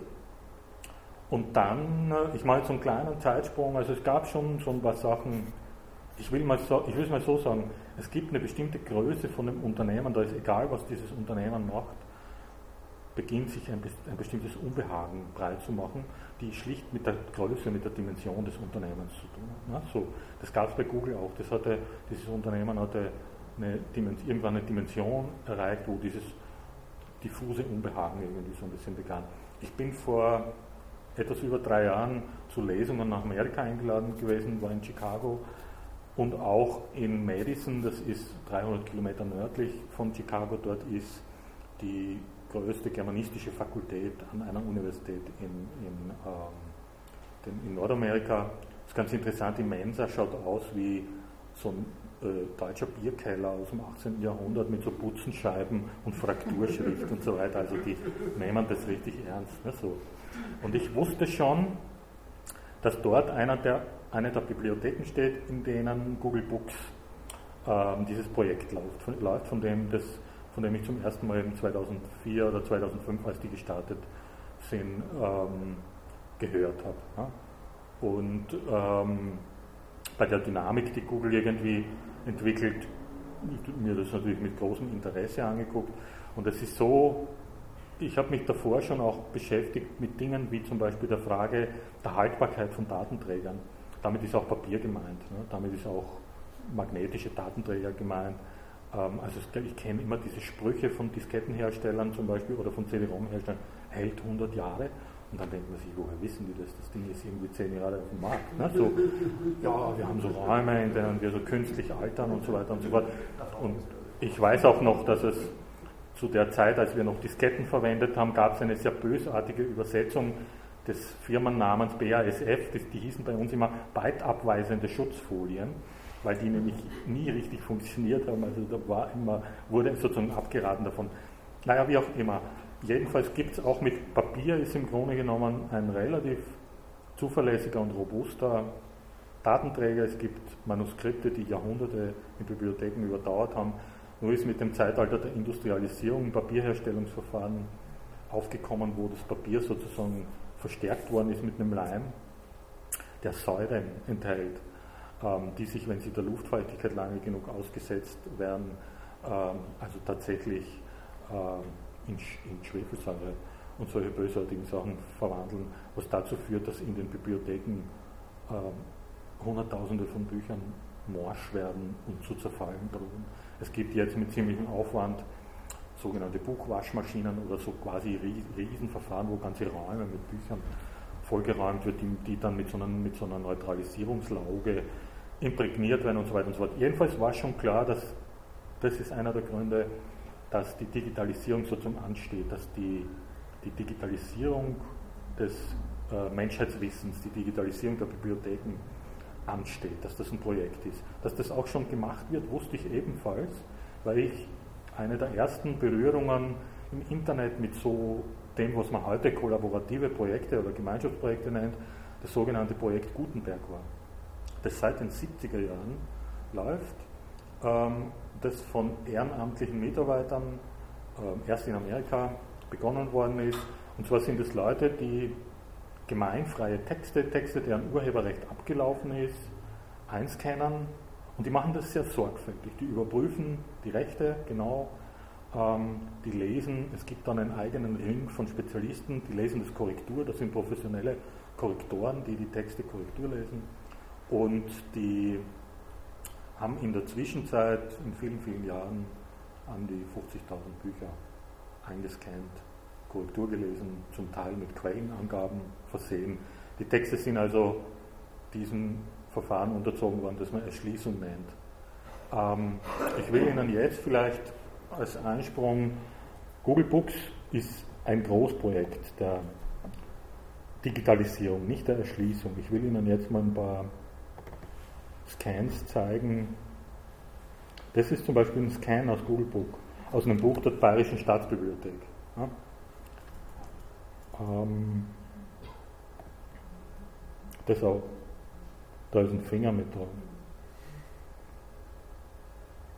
Oder hier, so schaut eine Seite in Google Books aus. Das ist jetzt ein bisschen bösartig, das gibt es aber. Und das weist darauf hin, dass Google ähm, seit 1994 ein Projekt betreibt mit einer unglaublichen Dynamik, mit dem Einsatz von relativ viel Geld, es ist die Rede von einem dreistelligen Millionenbetrag, allerdings von Google selber. Die Firma ist ähm, in vielen Dingen sehr intransparent und verschwiegen. Ähm, also auch äh, sozusagen, äh, da, das ist was, was ich an der Universität in Madison dann kennengelernt habe. Ich war, das war nicht meine hauptsächliche Absicht, ich habe jemanden gefragt, ob ich mir dieses Google Books, äh, äh, also ob ich mir das mal angucken kann, was die da machen. Und dann stellte sich heraus, dass die Firma Google das, was die dort machen, als Betriebsgeheimnis behandelt, dass auch die Bibliothekare nicht in diesen Raum dürfen, in dem gescannt wird, und dass da die Fenster verklebt sind. Und wenn man das sieht und wenn man das wahrnimmt, fragt man sich, was machen die da eigentlich? Machen die da Raubkopien oder was? Also ich meine, das ist doch eigentlich nichts Ehrenrühriges, sollte man denken, Bücher einzuscannen. Ne? Und äh, das war einer der Punkte, da gab es vorher schon so ein paar kleine Punkte, wo ich angefangen habe, so ein gewisses Misstrauen oder wo sich in mir so ein Fragezeichen gebildet hat, ähm, äh, was die da machen. Und ähm, zu der Frage, wem gehört das Wissen, kann man jetzt nochmal ein bisschen philosophieren. Was ist Wissen? Wissen ist nicht einfach nur ein Haufen von Fakten, sondern Wissen ist zum Beispiel auch ein Wissen über Personen, über Menschen. Ja? Ähm, und wenn man sich jetzt anschaut, die Firma Google, ich habe hier ein bisschen ausführlich angefangen, die Frage zu behandeln, dass ähm, zu den Schlüsseltechniken, Kulturtechniken im digitalen Zeitalter das Organisieren von Wissen gehört. Und zwar auf eine ganz andere Art und Weise. Man kann Google, das was Google macht oder was Suchmaschinen machen und synonym dafür ist in der Zwischenzeit eben Google nicht mehr einfach vergleichen mit den Hütern des Index in der Bibliothek. Also man kann nicht sagen, Google sind jetzt die modernen Bibliothekare, die haben den Index und verleihen Bücher oder verleihen Informationen. Das ist eine, das ist eine andere Qualität und zwar vielleicht anschaulich demonstrieren kann man das an zwei Dingen. Das eine ist, dass ich relativ schnell gesehen habe, als Google sozusagen diesen kometenartigen Erfolg hatte, dass sich nicht einfach nur eine neue Bibliothek, eine neue Form von Wissensorganisation mit dieser sogenannten Suchmaschine herausgebildet hat, sondern eine neue Form der Weltwirtschaft. Das heißt, es haben sich Unternehmen gegründet, kleine, kleinste bis mittelgroße, bis BMW, Amazon und so weiter und so fort, die sich äh, abhängig machen von der Findbarkeit bei Google. Das heißt, die Bemühung darum, auf den ersten 20 oder 30 Plätzen auf einer Google-Trefferliste zu stehen, entscheidet manches Mal über Wohl und Wehe einer Existenz. In der Zwischenzeit ist es so. Das hat sich herausgestellt, als Google im Jahr 2003 zum ersten Mal bemerkt hat, dass es so Leute gibt, die den, den Index verunreinigen oder verschmutzen, indem sie ihre eigenen Interessen dann nach vorne drängen und dann waren irgendwelche Sexangebote und so weiter plötzlich auf eine ganz rätselhafte Art und Weise. Das hat damit zu tun, dass Google keine Auskunft gibt über diesen Suchalgorithmus und über die Kriterien, nach denen dieser Suchalgorithmus funktioniert.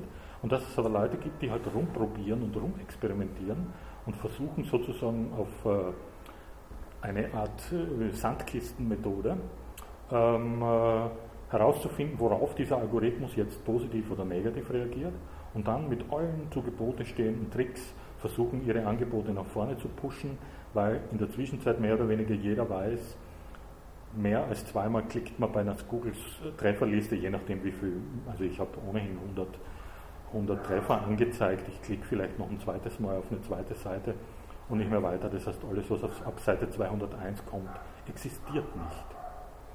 Und dann haben die 2003 zum ersten Mal ihren Index bereinigt. Das heißt, die haben ein paar neue Kriterien und Stellschrauben eingebaut, die diese Schweinepriester, die sich da nach vorne durchgedrängelt haben, wieder raus entfernen. Das haben sie dann in unregelmäßigen Abständen gemacht. Das hieß in der Frühzeit Google Dance, weil die Suchliste plötzlich zu tanzen angefangen hat.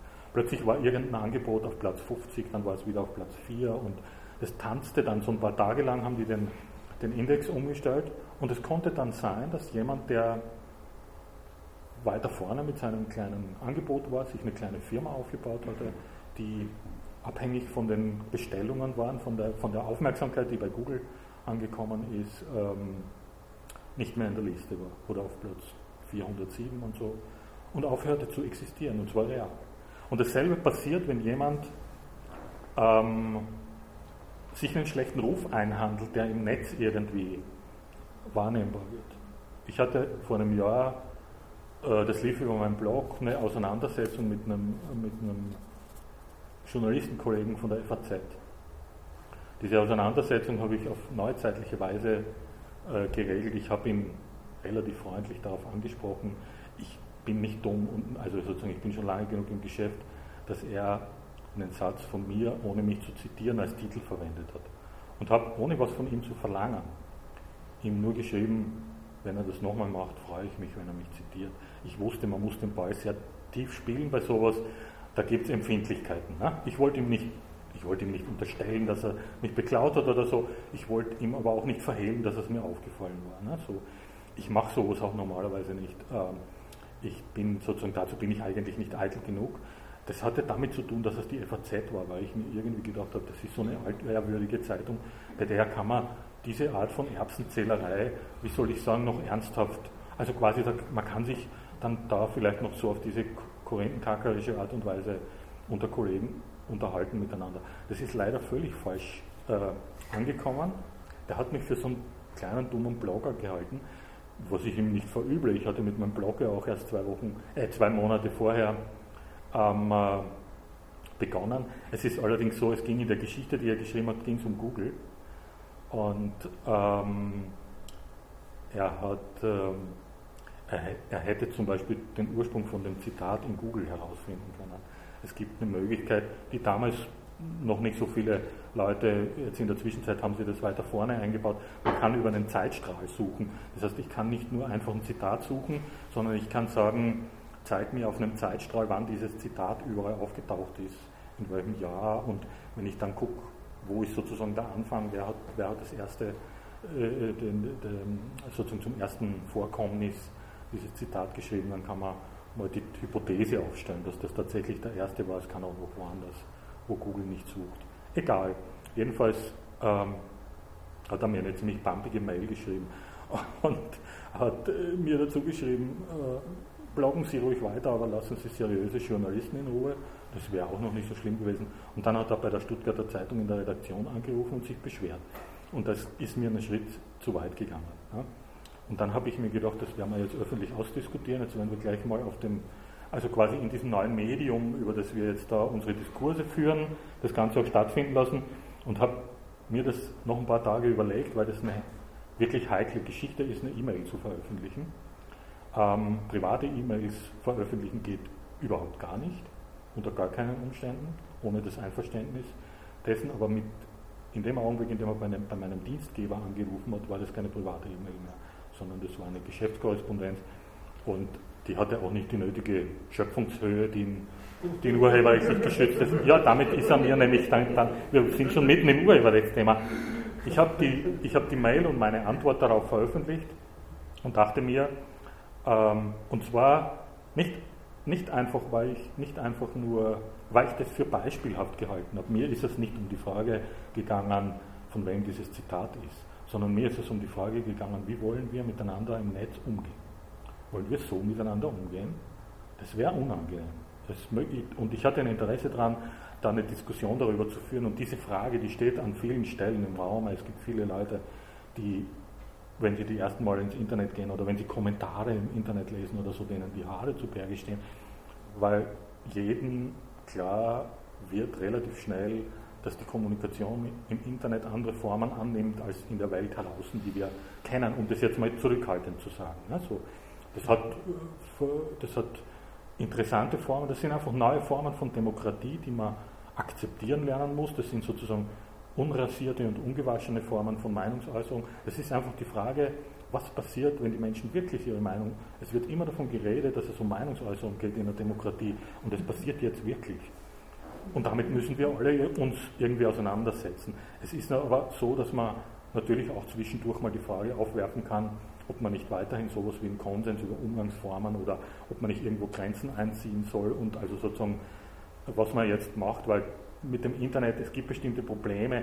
Es gibt zum Beispiel durch das Internet zum ersten Mal in der Menschheitsgeschichte die Möglichkeit, in weltweitem Ausmaß zu pubertieren, was manchmal verheerend ist. Also, aber äh, man lernt damit ein bisschen umzugehen. Ich dachte mir, wir reden jetzt mal drüber, über dieses Thema, und zwar in, der, in, dieser, in dieser neuen Öffentlichkeit, die da ist. Und ich dachte auch, dass es fair ist. Ich habe die Kommentarfunktion in meinem Blog äh, unbeschränkt offen gelassen, das heißt, ich habe nicht eingegriffen, also ich habe da auch ordentlich was abgekriegt. Ne? So, das, da, es gab fünf, fast 500 Kommentare zu diesem, zu diesem einen Posting, da ging es richtig, richtig rauf und runter und das ganze Spektrum, ich musste nur zwei Postings rausnehmen. Das eine war, da hat jemand meinen Kontrahenten juristikabel beleidigt, das geht nicht, das geht einfach gar nicht. Und das andere war, da kam jemand mit der jüdischen Weltverschwörung an. So, solche Irren kommen immer wieder mal. Also die muss man dann. Das, ich war aber relativ erstaunt, äh, wie äh, zurückhaltend das abgelaufen ist. Und was dann passiert ist, ist, dass dieser Mann innerhalb von zwei Stunden ist der Großteil dieser Diskussion, der sich da abgebildet hat in dem Blog, wenn er nach seinem eigenen Namen bei Google gesucht hat, in dieser Trefferliste abgebildet gewesen. Das heißt, das, nennt, das hat in der Zwischenzeit einen Namen, dieses Phänomen, das heißt der Google-Pranger. Das heißt, wenn man irgendwas macht, was im Netz äh, negative Folgen nach sich zieht, zum Beispiel in, wenn irgendwelche Blogs irgendwie finden, dass man ein absoluter Knallkopf ist oder so, dann wird das jeder, der meinen Namen sozusagen aufruft, finden und ich kriege das nicht weg und ich weiß nicht, wie Google das da rein sortiert hat. Ich kann das sozusagen, ähm, also das ist, wenn wir über Wissen reden, dann das Wissen zu meiner Person, das Google sozusagen auf eine Art und Weise da stattfinden lässt, die sagen, wir waschen unsere Hände in Unschuld, das macht die Maschine und so weiter und so fort. Ne? So. Und diese Firma äh, hat sich dann so ein bisschen aus dieser Lego-mäßigen ähm, äh, Don't be evil ist das Motto von Google aus dieser Lego-mäßigen Unschuld ein bisschen verabschiedet.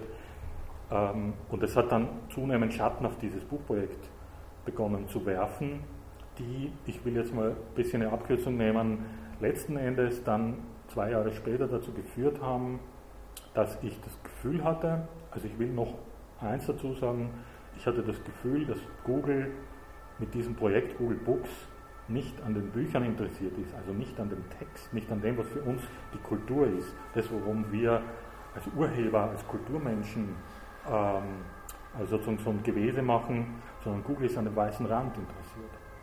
Ich hatte das Gefühl, dass Google die Welttextmasse versucht, in einem Schnelldurchlauf zu okkupieren. Die Qualität von dem Schnelldurchlauf habe ich irgendwie hier mit so ein paar dramatischen Beispielen versucht zu zeigen um ihre Kleinanzeigen auf den Rand zu positionieren. Ähm, also das hat ja noch etwas Kurioses, ähm, wenn ich das jetzt übertrage auf Street View. Das ist ja bei Google ein Projekt, in dem einfach alles äh, dreidimensional äh, abfotografiert wird. Und ähm, da ist es eben halt anders, dass dann Personen sich vielleicht nicht finden wollen. Also hier ist nur ein Finger ja.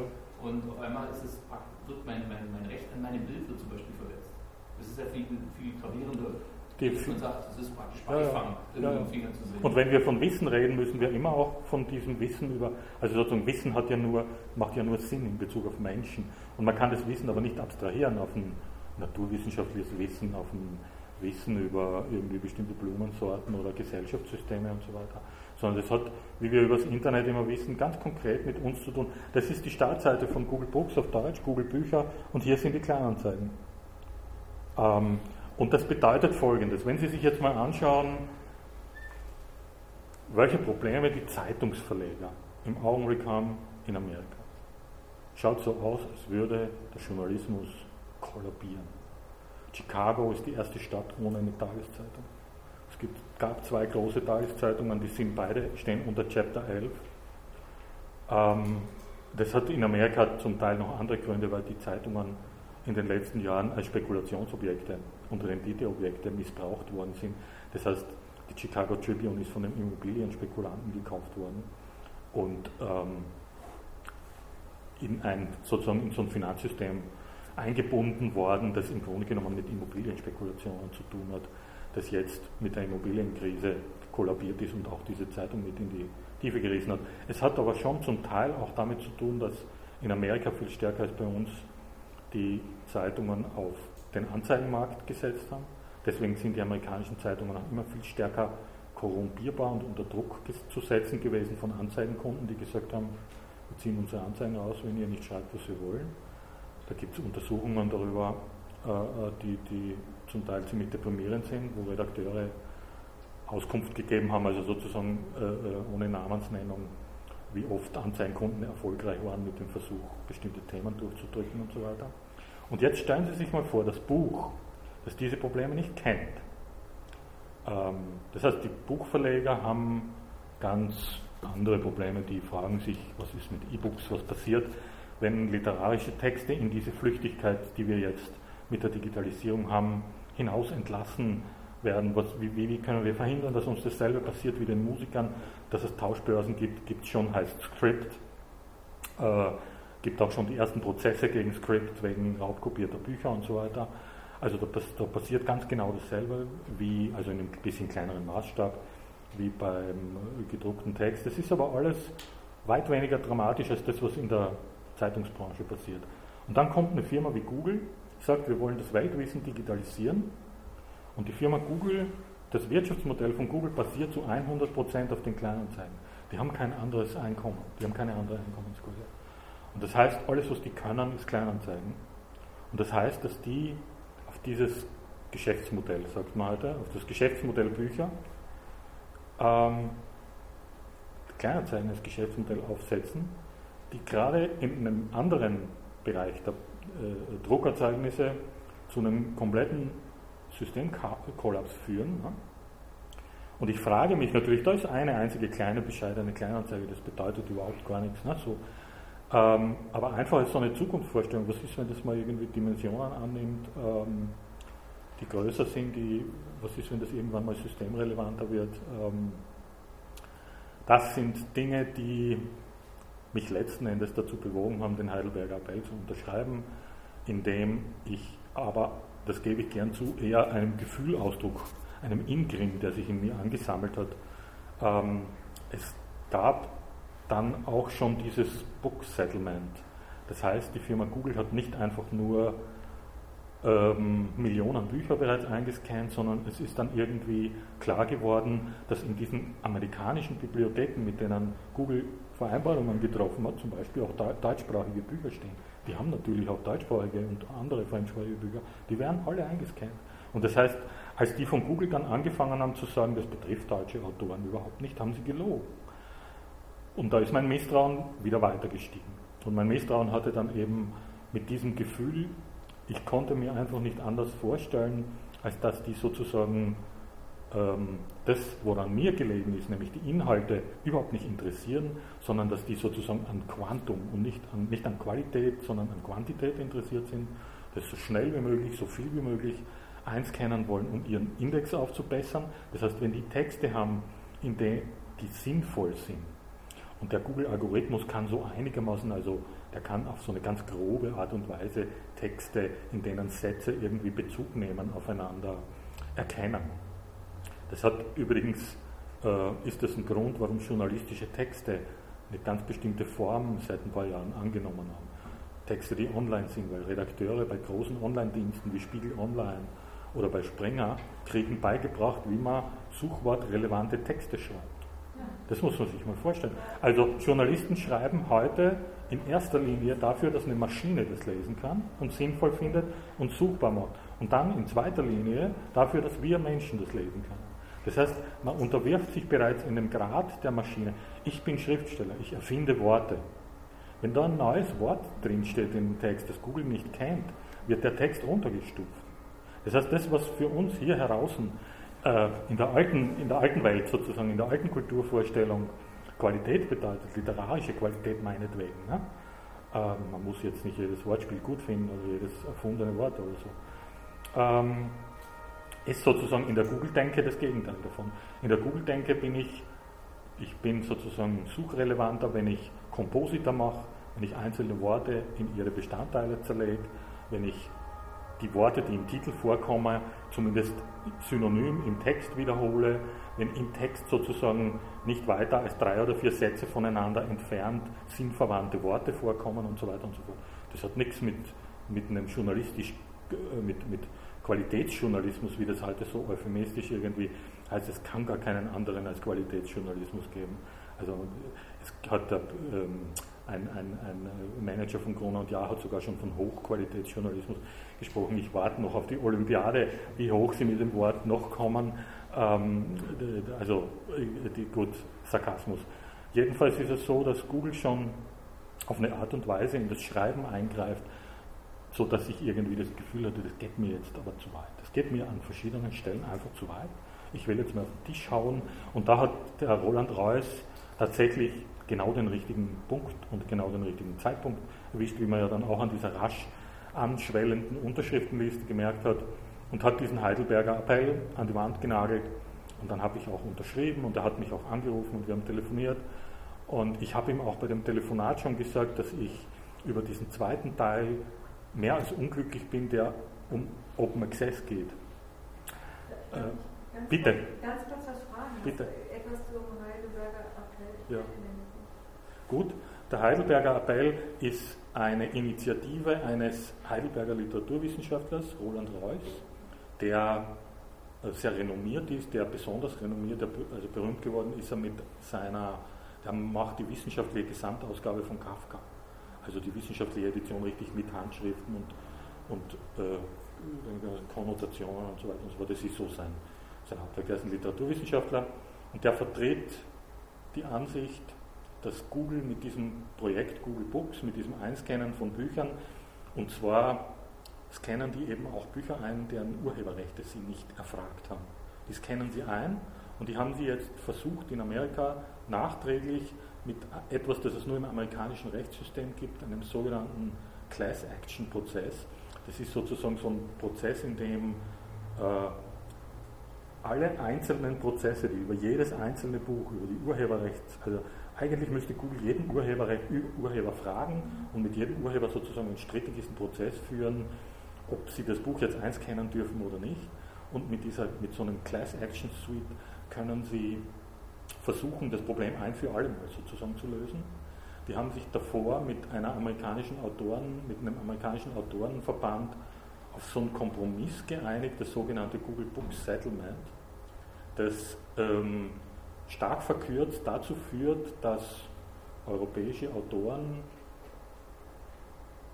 den Eindruck hatten, dass sie vor sich hergetrieben werden. Das, das deutsche und das europäische Urheberrecht legt fest, dass der Urheber darüber zu bestimmen hat, ich habe die absolute Verfügungsgewalt über einen Text von mir.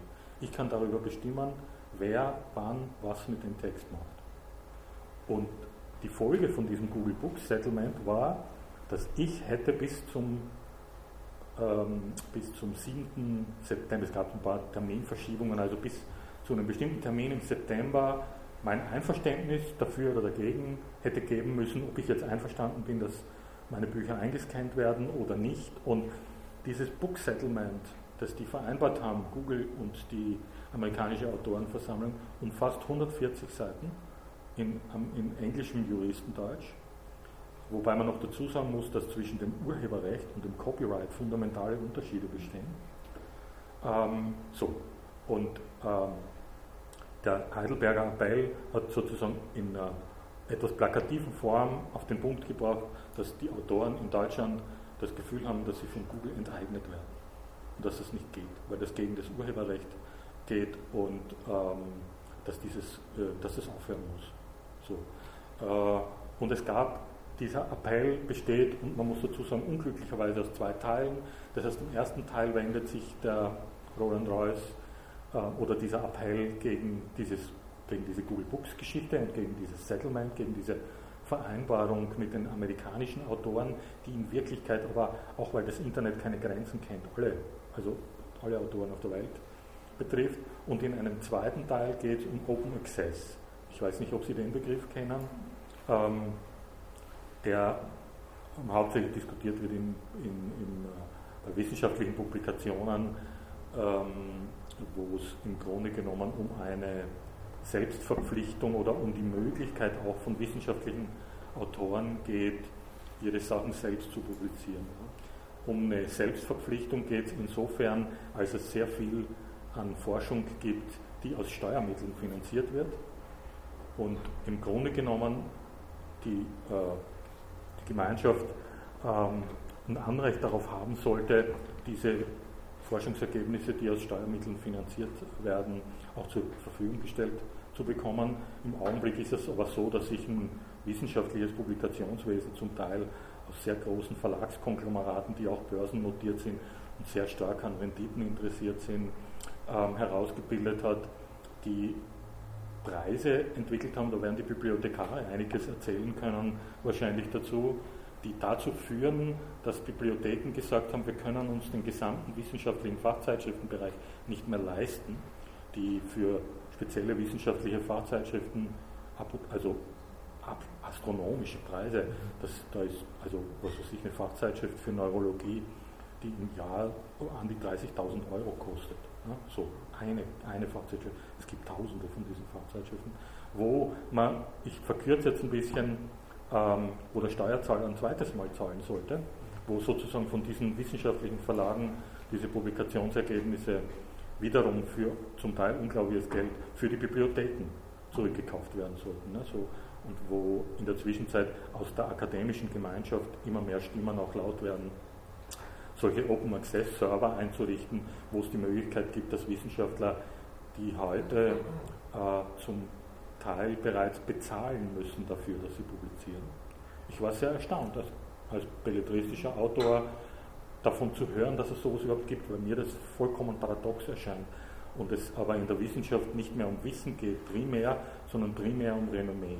Das heißt, die Wissenschaftler werden, also was für mich ist die Existenz als Buchautor das Buch. Für den Wissenschaftler ist die Existenz sein vom Staat gegebenes Gehalt. Das heißt ein Professorengehalt oder ein Assistentengehalt oder so. Und das Publizieren ist eher eine Form von, wenn man es polemisch meinen will, könnte man sagen Luxus. Ja? Ein Luxusgut. Was, was ein bisschen eine feudalistische Anmutung hat, finde ich. Es geht um Renommee. Es geht um, äh, äh, also sozusagen, äh, wer viel veröffentlicht und wer in bestimmten Publikationen veröffentlicht, hat als Wissenschaftler ein höheres Ansehen. Und das lassen sich die Wissenschaftler gut bezahlen. Und das lassen sich die Wissenschaftler eben zum Teil mit Steuergeldern bezahlen. Und ich frage mich, und mich, ob man dieses System nicht zumindest mal diskutieren sollte. Und das passiert im Zusammenhang mit Open Access. Kurzer Diskurs, da kann man noch eine Menge dazu sagen. Dieses Open Access Modell ist von Roland Reuss im zweiten Teil des Heidelberger Appells aufs Schärfste verurteilt worden. Also er hat das sozusagen im Heidelberger Appell so dargestellt, dass damit die Freiheit der Wissenschaften mit enteignet wird. Das ist, zum, das ist also ähm, diametral, das zum Beispiel das diametral meine Auffassung. Ich bin genau ähm, der entgegengesetzten Auffassung, nämlich dass dieses Open Access Modell eine große Möglichkeit darstellt, dieses ganze System des wissenschaftlichen Publizierens ähm, zu verbessern und auch in die moderne Zeit zu bringen. Und hatte aber das Problem, ich habe eigentlich gedacht, das ist so kraus und krude, dass das sozusagen als so eine Art missglücktes Anhängsel da irgendwie dran baumeln wird an diesem Heidelberger Appell. Mich hat dieser erste Teil, den habe ich sozusagen als so das dramatische Hauptstück wahrgenommen und so war es aber leider nicht. Es gab eben der Roland Reuss und einige Kollegen von ihm sind dann publizistisch nochmal unglaublich aufs Gas gestiegen und haben ständig ähm, also da nochmal Wasser auf die Mühlen gegossen und also sozusagen natürlich auch, ich war auch naiv, natürlich haben die die Publizität des, dieses Appells ausgenutzt und da ihre diesbezüglichen Interessen vorangetrieben und ich hatte dann eigentlich schon wieder das Gefühl, ich muss mich da irgendwie mit dem Schleudersitz wieder raussprengen, weil ich war so zerrissen, habe mich aber ein paar Wochen zurückgehalten, weil ich das Gefühl hatte, das Schlimmste, was wir Urheber jetzt alle gebrauchen können, ist, dass wir uns noch gegenseitig die Köpfe einhauen. Und genau das ist passiert. Das heißt, die Firma Google hat einfach sich ein paar Monate lang nur zurückzulehnen gebraucht und sich anzugucken. Die haben sich gewärmt an dem, was hier in Deutschland passiert ist, weil sich nämlich die Urheber gegenseitig die Köpfe eingehauen haben. Ich, das, ich konnte das dann irgendwann mal nicht mehr vor mir selber, also mich haben ständig Leute angerufen, die mich und meine Auffassungen so etwas länger schon kennen und haben gesagt, warum hast du den Heidelberger Appell unterschrieben? Und ich bin dann irgendwann mal dieses jedem Einzelnen am Telefon erklärensmüde gewesen und habe mir gedacht, ich schreibe jetzt einen kleinen äh, Text äh, mit diesen Begründungen, die ich jetzt äh, so ein bisschen ins Unreine ausgeführt habe. Und das habe ich dann gemacht und habe den ähm, Roland Reusser nochmal angerufen und ihn gebeten, meine Unterschrift da wieder runterzunehmen. Und ich muss jetzt dazu sagen, dass es trotzdem, also bei allem, bei aller Ambivalenz diesen, diesen beiden, das hätten gut zwei getrennte Aufrufe sein sollen oder können, wie auch immer, was dieser Appell ausgelöst hat, ist eine öffentliche Diskussion. Was dieser Appell sichtbar gemacht hat, waren eine Menge Dinge. Das eine war, dass ich bin letzte Woche vom, von der Heinrich-Böll-Stiftung in Berlin eingeladen gewesen, die ein, zweitägiges äh, eine Tagung gemacht zu diesem Thema, Google Books. Ähm, und da waren ähm, bei, dem, bei dem Panel, zu dem ich eingeladen war, da hat sich der Moderator entschuldigt, sie hätten auch, weil sich Leute beschwert haben, dass keine Autorin da ist. Ne? Und dann haben sie gesagt, sie haben also ein gutes Dutzend Autorinnen eingeladen, von denen die meisten abgesagt haben, weil sie sich dem Thema nicht gewachsen gefühlt haben. Und ich muss Ihnen sagen, ich sitze jetzt hier vor Ihnen und ich fühle mich dem Thema auch nicht gewachsen. Weil ich einfach, ich habe zum Beispiel vorgestern gelesen, dass es eine bestimmte Schöpfungshöhe gibt, ab der ein, äh, ein kreativ gestalteter Parfümflakon auch dem Urheberrecht unterliegt. Nicht einfach nur dem Gebrauchsmusterschutz, sondern dem Urheberrecht. Und dass in dem Augenblick, in dem dieser Flakon dem Urheberrecht unterliegt, auch Fotografien von dem Flakon, also der Flakon in zweidimensionaler Form dem Urheberrecht unterliegt. Und immer wenn ich so lese, ich lese dann ständig solche Sachen und habe das Gefühl, ich verstehe immer weniger. Also es wird immer komplexer. Ich versuche mich dann zu retten mit der Vorstellung, das Urheberrecht ist deswegen so ausdifferenziert, weil schon sehr lange sehr sorgfältig darüber verhandelt und diskutiert wird. Das ist sicher auch richtig, aber man fühlt sich dann als Autor, und da kann ich auch die Kolleginnen gut verstehen, unglaublich verloren. Und was dann eine Kollegin, die im Saal war, sagte, die sagte, die müssen auf ihre Kinder aufpassen. Was ein Licht darauf wirft, dass man als Autor, als freier Autor, ob man als Journalist ist oder belletristischer Autor, ziemlich damit zu tun hat, am Leben zu bleiben. Und Geschichten schreiben muss, die man verkaufen kann. Äh, ich habe irgendwie keine, keinen Beamtenstatus, keine Professur, nichts, was mir sozusagen eine Existenz sichert, sondern ich stehe in einem Markt ich muss meine Sachen verkaufen, wenn ich sie nicht verkaufen kann, habe ich kein Geld, wenn ich kein Geld habe, habe ich nichts zu essen. Und ähm, dann habe ich an der einen Hand einen angefangenen Text und eine Deadline, in der anderen Hand ein quengelndes Kind. Und dann legt mir jemand 140 Seiten Text auf Englisch hin und sagt, mach dich mal schlau über internationales Urheberrecht, am 7. musst du unterschreiben, ja oder nein. Google will das so das Urheberrecht, vergisst es, das ist jetzt irgendwie alles ganz anders, wir sind jetzt im digitalen Zeitalter. Ne? Das ist die Situation, äh, aus der dann Autoren sowas wie den Heidelberger Appell unterschreiben, der eher mit einem massiven Missbehagen, mit einem Gefühl, dass einem sozusagen Übles geschieht oder dass da irgendwas treut und droht, was äh, man nicht richtig durchschaut. Es gibt die Standesorganisationen, es gibt zum Beispiel die VG Wort, das sind viel gescholtene Organisationen, das sind bürokratische Organisationen und äh, die haben sich zum Beispiel auch mit dem, sind satzungsgemäß damit verpflichtet, mit diesem Google Books Settlement beschäftigt und sind dann von Mitgliedern gegeißelt worden, man müsse da jetzt wieder irgendwelche Rechte abgeben und so weiter und so fort. Ich will in dem Zusammenhang einen Begriff einbringen, der wir haben vorhin über Tauschbörsen und so weiter gesprochen. Wenn wir von digital, von Kultur, von Kulturgut in der digitalen Welt sprechen, wenn wir von irgendwas sprechen, was im Netz passiert, dann muss man eines klar machen, es gibt zwei Dinge. Es gibt ein Ding, gibt es nicht mehr und eins gibt es nur noch. Es gibt keine Kopie mehr und es gibt nur noch das Kopieren. Ich erkläre das. Eine digitale sogenannte Kopie eine Kopie in unserem bisherigen Verständnis hieß immer, dass sie sich vom Original geringfügig unterscheidet in einer etwas geringeren Qualität. Ähm, eine digitale Vervielfältigung, müsste man richtig sagen, eine digitale Vervielfältigung funktioniert nur, wenn sie eins zu eins ist. Wenn ein Bit nicht stimmt, sagt der Computer falsch, falsch also sozusagen, das ist nicht die, die Datei, die du mir da überspielt hast. Und wenn ich an einem Computer irgendwas mache, wenn ich einen Text von einem Ordner in den anderen bewege, ich den Text verändere und abspeichere, wenn ich den Text irgendjemandem sende, ist es immer ein Kopieren. Es gibt nichts mehr anderes als Kopieren. Also sozusagen die Vorgänge, die wir in der digitalen Welt vollziehen, sind nur noch, wir, wir machen nichts mehr anderes als zu kopieren. Das ist ein Problem. Es gibt sozusagen nichts mehr als das Kopieren und es gibt eine große Leichtigkeit, mit der das passiert. Das heißt, der Vergleich, der so gerne verwendet wird, wir haben ja früher auch mit Tonbändern irgendwie unsere Musik aufgenommen, ist nicht statthaft. Es ist eine völlig neue Qualität im Netz. Das Netz macht es möglich, Dinge zu transformieren, zu verändern in einem weltweiten Maßstab. Ich kann mir an einem Nachmittag 50 Gigabyte Musik holen. Die kann ich in meinem ganzen Leben nicht mehr hören. Das geht mit einer Mixkassette nicht. Da hat man also sozusagen, das sind, das sind irgendwie ganz andere Dimensionen. Das ist jetzt nicht nur, das ist jetzt sozusagen nicht nur negativ, das hat äh, eine Menge, es gibt eine Menge neue Möglichkeiten. Einige davon probiere ich zum Beispiel in meinem Blog aus. Das, was Texte sind, das, was Literatur ist, beginnt sich zu verändern. Es gibt seit ein paar Tagen in Amerika äh, eine Diskussion über was, was sich Hybridbücher nennt. Das heißt, es ist klar, dass diese elektronischen Bücher bald nicht mehr nur Text tragen werden, sondern man kann da jetzt rudimentär schon ein bisschen Bilder übertragen. Die werden irgendwann die Qualität von einem Laptop haben und niemand wird sich zufrieden geben mit Texten ohne Links, ohne eingebettete Filme und so weiter. Das heißt, aus dem, was für uns ein purer Buchtext ist, wird was völlig Neues, eine völlig neue Qualität. Ein Konglomerat aus urheberrechtlich sozusagen unterschiedlich geregelten ähm, Dingen.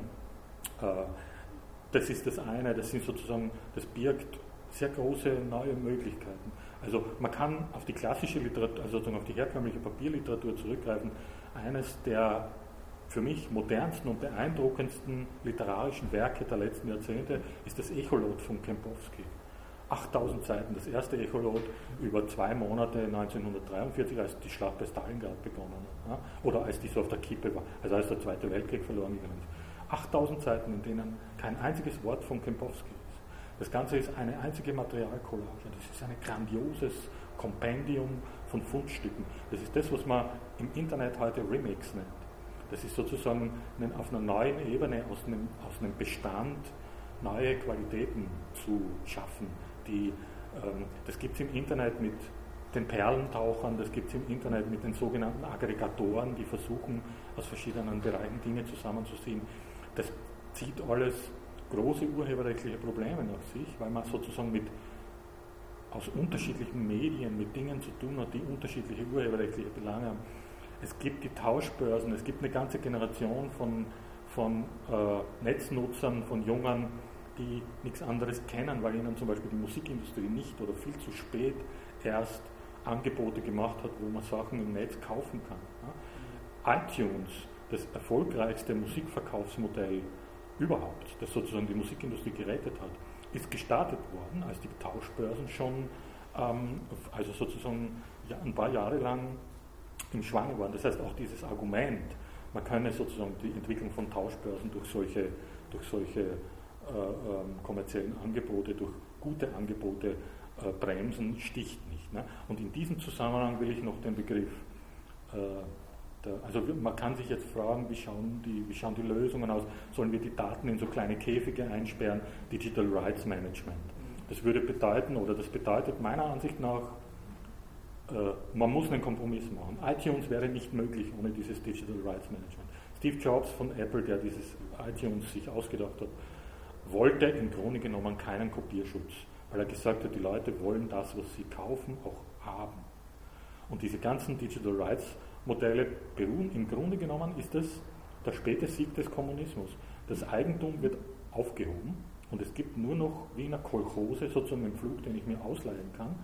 Wenn so ein DRM-Modell ausläuft, erlischt, ist die Datei weg. Das heißt, wenn die sagen, du hast jetzt eine Lizenz für ein Jahr oder so, oder du kündigst deinen Nokia-Handyvertrag und du hast vorher, die Flatrate gibt es übrigens schon. Also die Unternehmen haben das schon eingeführt. Die Firma Nokia hat so ein Modell, ich weiß jetzt nicht, wie das heißt, so ein, so ein kleines Geschäftsmodell, so ein Dienst. Da kann ich 10 Millionen Musiktitel mir downloaden zu einem Pauschalpreis von 5 Euro im Monat. Das ist die Flatrate. Und es ist im Grunde genommen jetzt die Kultur-Flatrate für die Leute, die vielleicht nicht so in dem Thema drin sind, ist eine Idee, die Idee einer Pauschalabgabe, mit der Hunderttausende oder Millionen Jugendliche entkriminalisiert werden, mit der das ganze Kopieren im Internet legalisiert wird, mit der sich jeder bedienen kann, nach Herzenslust neue Dinge schaffen kann, Remixes machen kann, also sozusagen neue Kultur aus alter Kultur machen kann, ähm, eine große Menge Stress wegfällt. Es ist keine Ideallösung, das sage ich auch dazu. Man kann da jetzt, man kann da jetzt eine Menge Sachen dazu sagen. Aber es gibt die Infrastruktur, das heißt, es gibt die Verwertungsgesellschaften, die wissen, wie man sowas macht, also wie man da sozusagen, es, es würde dann eine Stelle geben müssen, die diese Beträge einhebt, die feststellt, wo wie viele Downloads gemacht werden, ne, so, und die das dann in etwa, die das Geld an die Urheber weiterverteilt. Dass das geht, belegt die GEMA und die VG Wort schon. Die machen das ja schon. Die machen das seit Jahrzehnten und das funktioniert.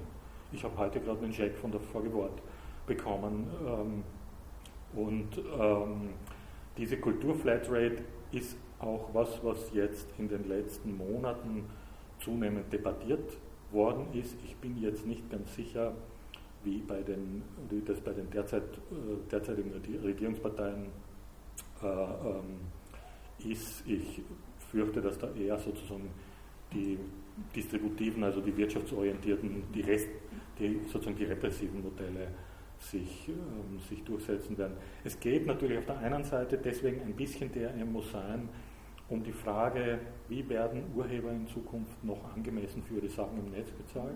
Auf der anderen Seite, wie kann ich verhindern, dass, ähm, wie kann ich verhindern, dass die Leute, die meine Sachen lesen wollen, kriminalisiert werden. Ein letztes Beispiel noch. Äh, ein amerikanischer Verlag hat, als es mit dem Internet losging, Mitte der 90er Jahre, sehr gründlich versucht zu untersuchen. Die hatten einen Kolumnisten, der sehr berühmt war, äh, Pulitzer-Preisträger Dave Barry, und dessen Kolumne ist im Internet verbreitet worden, unlizenziert. Ne? Ähm, und die haben mal sich angeguckt, was da läuft und haben so eine Mailinglist gefunden, die ein paar tausend Leute lesen. Die haben eine eigene Newsgroup ge gefunden, die eingerichtet worden ist von Fans. Und die haben einen 14-Jährigen gefunden, der irgendwo im Mittleren Westen saß und der diese Kolumne so geliebt hat, dass er sie von Hand im Internet verbreitet hat, weil er wollte, dass alle Leute diese Kolumne lesen, dass möglichst viele Leute diese Kolumne lesen. Und da hat der damalige Chef vom Dienst von der New York Times gesagt, wenn ein 14-jähriger Junge in seiner Freizeit dein Geschäft zum Kollabieren bringen kann, und zwar nicht, weil er dich hasst, sondern weil er dich liebt, dann hast du ein Problem. Und das war 1995. Ne? Und da hat sich in der Zwischenzeit sozusagen an dem Grundproblem hat sich nichts geändert. Die sozusagen die Liebenden werden von Anwälten mit Serienabmahnungen bedacht und so weiter. Ich, ich, bin nicht naiv und ich bestreite nicht, dass es ein paar schwarze Schafe gibt, die sich irgendwie die Festplatten vollpumpen und das vielleicht auch noch verkaufen wollen oder so. Und ich gehe aber trotzdem davon aus, dass ein Großteil der, ein Großteil der Nutzer einfach das Gefühl hat, ich habe keine vernünftigen Angebote. Ich habe zum Beispiel, wenn ich ein E-Book habe, kann ich mein Buch nicht mehr an einen Freund verborgen. Wenn der auch ein E-Book hat, sogar dieselbe technische Marke wie ich, dann kann ich nicht auf den Knopf drücken und sagen, ich verzichte jetzt hier auf diese Lizenz und überschreibe dir, ich leih dir mein Buch, weil das auf meine Gerätenummer festgeschrieben ist. Ich finde, das ist ein kultureller Rückschritt. Da, ist, da bin ich wieder sozusagen jemand, der sagt, DRM no gut. Und ich glaube auch, dass dieses, dieses Digital Rights Modell ein Übergangsmodell ist, bis wir sozusagen eine kulturelle Vereinbarung haben, wieder Bücher kann man auch raubkopieren. Ne? So, also man, man, kann das alles machen und es gibt aber dann irgendwann mal muss es ein Agreement geben, wo man sagt, wir machen ein ganz, vielleicht Wasserzeichen oder sonst irgendwas, wo man sagt, also wenn ich jetzt wirklich irgendwo noch 100 Kopien von diesem Buch von mir finde und ich will das nicht, dann kann ich das aber auch zurückverfolgen. Und ich will Ihnen jetzt noch eine letzte Anekdote am Schluss erzählen. Und zwar im Juni 1975 ist ein kleiner blauer VW-Bus durch Kalifornien gefahren. In diesem VW-Bus saßen ein paar Mitarbeiter von einer winzigen Computerfirma aus Albuquerque. Ähm, der, der Chef von dieser Firma ähm, äh, hatte den aller, allerersten Mikrocomputer gebaut. Das vor dem Apple und so weiter. Der hieß Altair 8080. Altair war ein Reiseziel aus dem Raumschiff, aus irgendeinem Raumschiff Enterprise-Film. Der, der, hatte nicht mal eine Tastatur, man musste da mit Kippschalter. Jedenfalls alle, die irgendwie, es gab eine Menge Leute, die diesen Computer haben wollten. Da ist in, in Zeitschriften Werbung dafür gemacht worden. Und im Silicon Valley oder im zukünftigen Silicon Valley gab es einen kleinen Computerclub, der nannte sich Homebrew Computer Club. In diesem Computerclub waren junge Männer wie Steve Jobs und noch ein paar, die später äh, sich einen großen Namen gemacht haben. Die meisten von denen hatten schon den Computer gekauft und bezahlt. Die hatten aber die Programmiersprache, die da dazugehört, noch nicht, weil sich der Programmierer verspätet hat. Der Programmierer hieß Bill Gates. Das war ein kleiner Rotzlöffel, der irgendwann mal da zu diesem Firmenchef gegangen ist und gesagt hat, du hast, der hatte die Anzeige für diesen Computer gesehen und hatte begriffen, Computer ohne Software ist nichts. Ich schreibe die Software für den Computer.